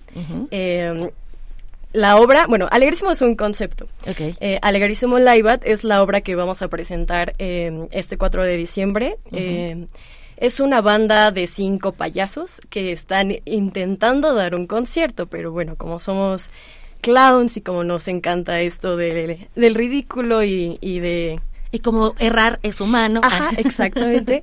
pues vamos a tratar de dar el concierto lo mejor que podamos. Entonces, eh, creo que es un concepto bastante original y poco visto en México. Entonces, eh, no sé si quieres decir algo más con respecto eh, pues sí, justo. creo que ya habían, bueno, Shambhala Producciones ya había participado anteriormente en otras ediciones de, del encuentro. Pero esta vez, eh, pues decidimos llevarlo a justo a la multidisciplina, decidimos llevarlo a una propuesta que, que pues, nació de unos amigos, nació de, de pues, de querernos como familia. Entonces, pues, con mucho amor nosotros hicimos esto, eh, hicimos una dramaturgia colectiva y, y pues decidimos que pues que éramos eh, pues como capaces de, de, sostenerlo frente a, a, este público que además pues al encuentro pues va mucha gente que sí sabe de clown. Nos encontramos con otros países. Además también con, con, actores, bueno, actores, actrices que también se dedican y que llevan también décadas eh, o presentándose en otros países, ¿no? Va a haber eh, personas de Italia, de Francia. ¿Cómo, ¿Cómo es esto también, este reto para ustedes? Digo, ya ustedes han ensayado eh, en su producción, ¿no? Pero han estado en este, en esta, ya en este encuentro con personalmente o físicamente con los otros participantes? ¿O todavía, no? hasta hasta el 30 de noviembre. Sí. Excelente. Y, bueno, de, de, me gustaría también que nos platicaran un poco cuáles han sido sus eh, sus referentes del clown, ¿no? Porque también, pues de repente eh, no, no conocemos tanto a lo mejor de la disciplina. ¿En qué, eh, vaya ustedes, cuáles son sus referencias? Pues, por ejemplo, Tortel Potrona, que ha estado en otros encuentros de clown. Eh, Slava. Slava. Ah, Slava, Snow Show. claro, claro que sí. Eh, Angelo. Ajá. Angelo. Cara Blanca. En México. Ah, claro, que se estuvo, bueno, se estaba presentando con la, la Cirque, Cirque La Vid. Sí era, ¿no? Angelo. Sí. Ajá. Ana Delirium. También se presentó el, eh, hace como tres años en el encuentro. Y también hacía música en escena. Excelente. Jacqueline Monserrat, para la gente que nos escucha y que quiera saber más acerca de Shambhala Producciones, o a lo mejor si alguna actriz o actor nos está escuchando, pueden formar parte de esta compañía, ¿qué hay que hacer eh, para conocer más de su trabajo? Eh, pues nos pueden buscar en redes como Shambhala Producciones. pues bueno, creo que actualmente somos muy activos en TikTok, entonces es muy fácil contactar ah, con nosotros por medio de esa red.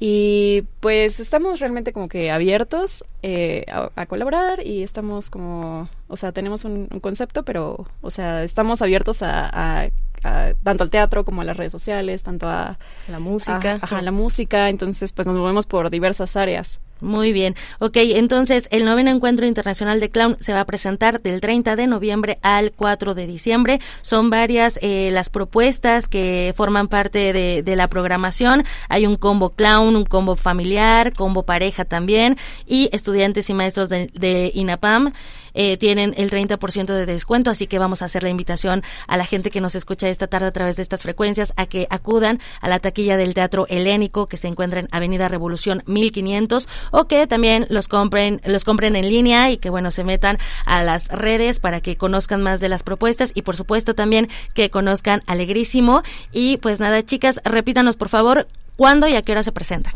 Alegrísimo se presentará el domingo 4 de diciembre a la una en el Teatro Helénico. Eso, muy bien. Pues muchísimas gracias por acompañarnos esta tarde y sobre todo también por platicarnos y abrir este panorama acerca de esta disciplina. Muchísimas gracias, eh, Jacqueline, y también a ti, Montserrat. Muchísimas gracias. Al Muchas contrario, gracias. vengan a divertirse y a fracasar. Eso. nosotros. Únanse al fracaso de, sí. de, estas clowns. Porque es humano. Exacto, muy bien. Deyanira, pues con esto nos despedimos. Yo regreso el lunes con más información. El lunes desde la Feria Internacional del Libro de Guadalajara les estaré contando qué es lo que sucede en este encuentro literario, que también pues ya, ya es, eh, ya estaremos de forma presencial allá y también tendremos transmisiones especiales de 5 a de 5 a 6 de la tarde. Así, es. Bueno, que tengan excelente tarde. Igualmente tú, Tamara, gracias aquí a las invitadas y gracias al público. Nos despedimos. Muchas gracias por aquí a Denis Licea. Le mandamos saludos a Marco Lubián, por supuesto. Muchas gracias a Arturo Mendo Arturo González en los controles técnicos, a Montserrat Brito aquí en las redes sociales y bueno, pues aquí en el micrófono se despide de ustedes de Yanira Morán. Los esperamos mañana. Mañana estará aquí al frente de estos micrófonos mi compañera Virginia Sánchez, Vicky, a quien le mando muchos saludos y nos vamos a despedir con esto que ya está sonando. Recordamos a Freddie Mercury, quien falleció un 24 de noviembre de 1991, como sabemos, un cantante, compositor británico y, y principal y vocalista, perdón, vocalista principal de la banda de rock Queen. Con esto nos despedimos. A nombre de todo el equipo, soy de Yanira Morán. Gracias, buenas tardes y buen provecho.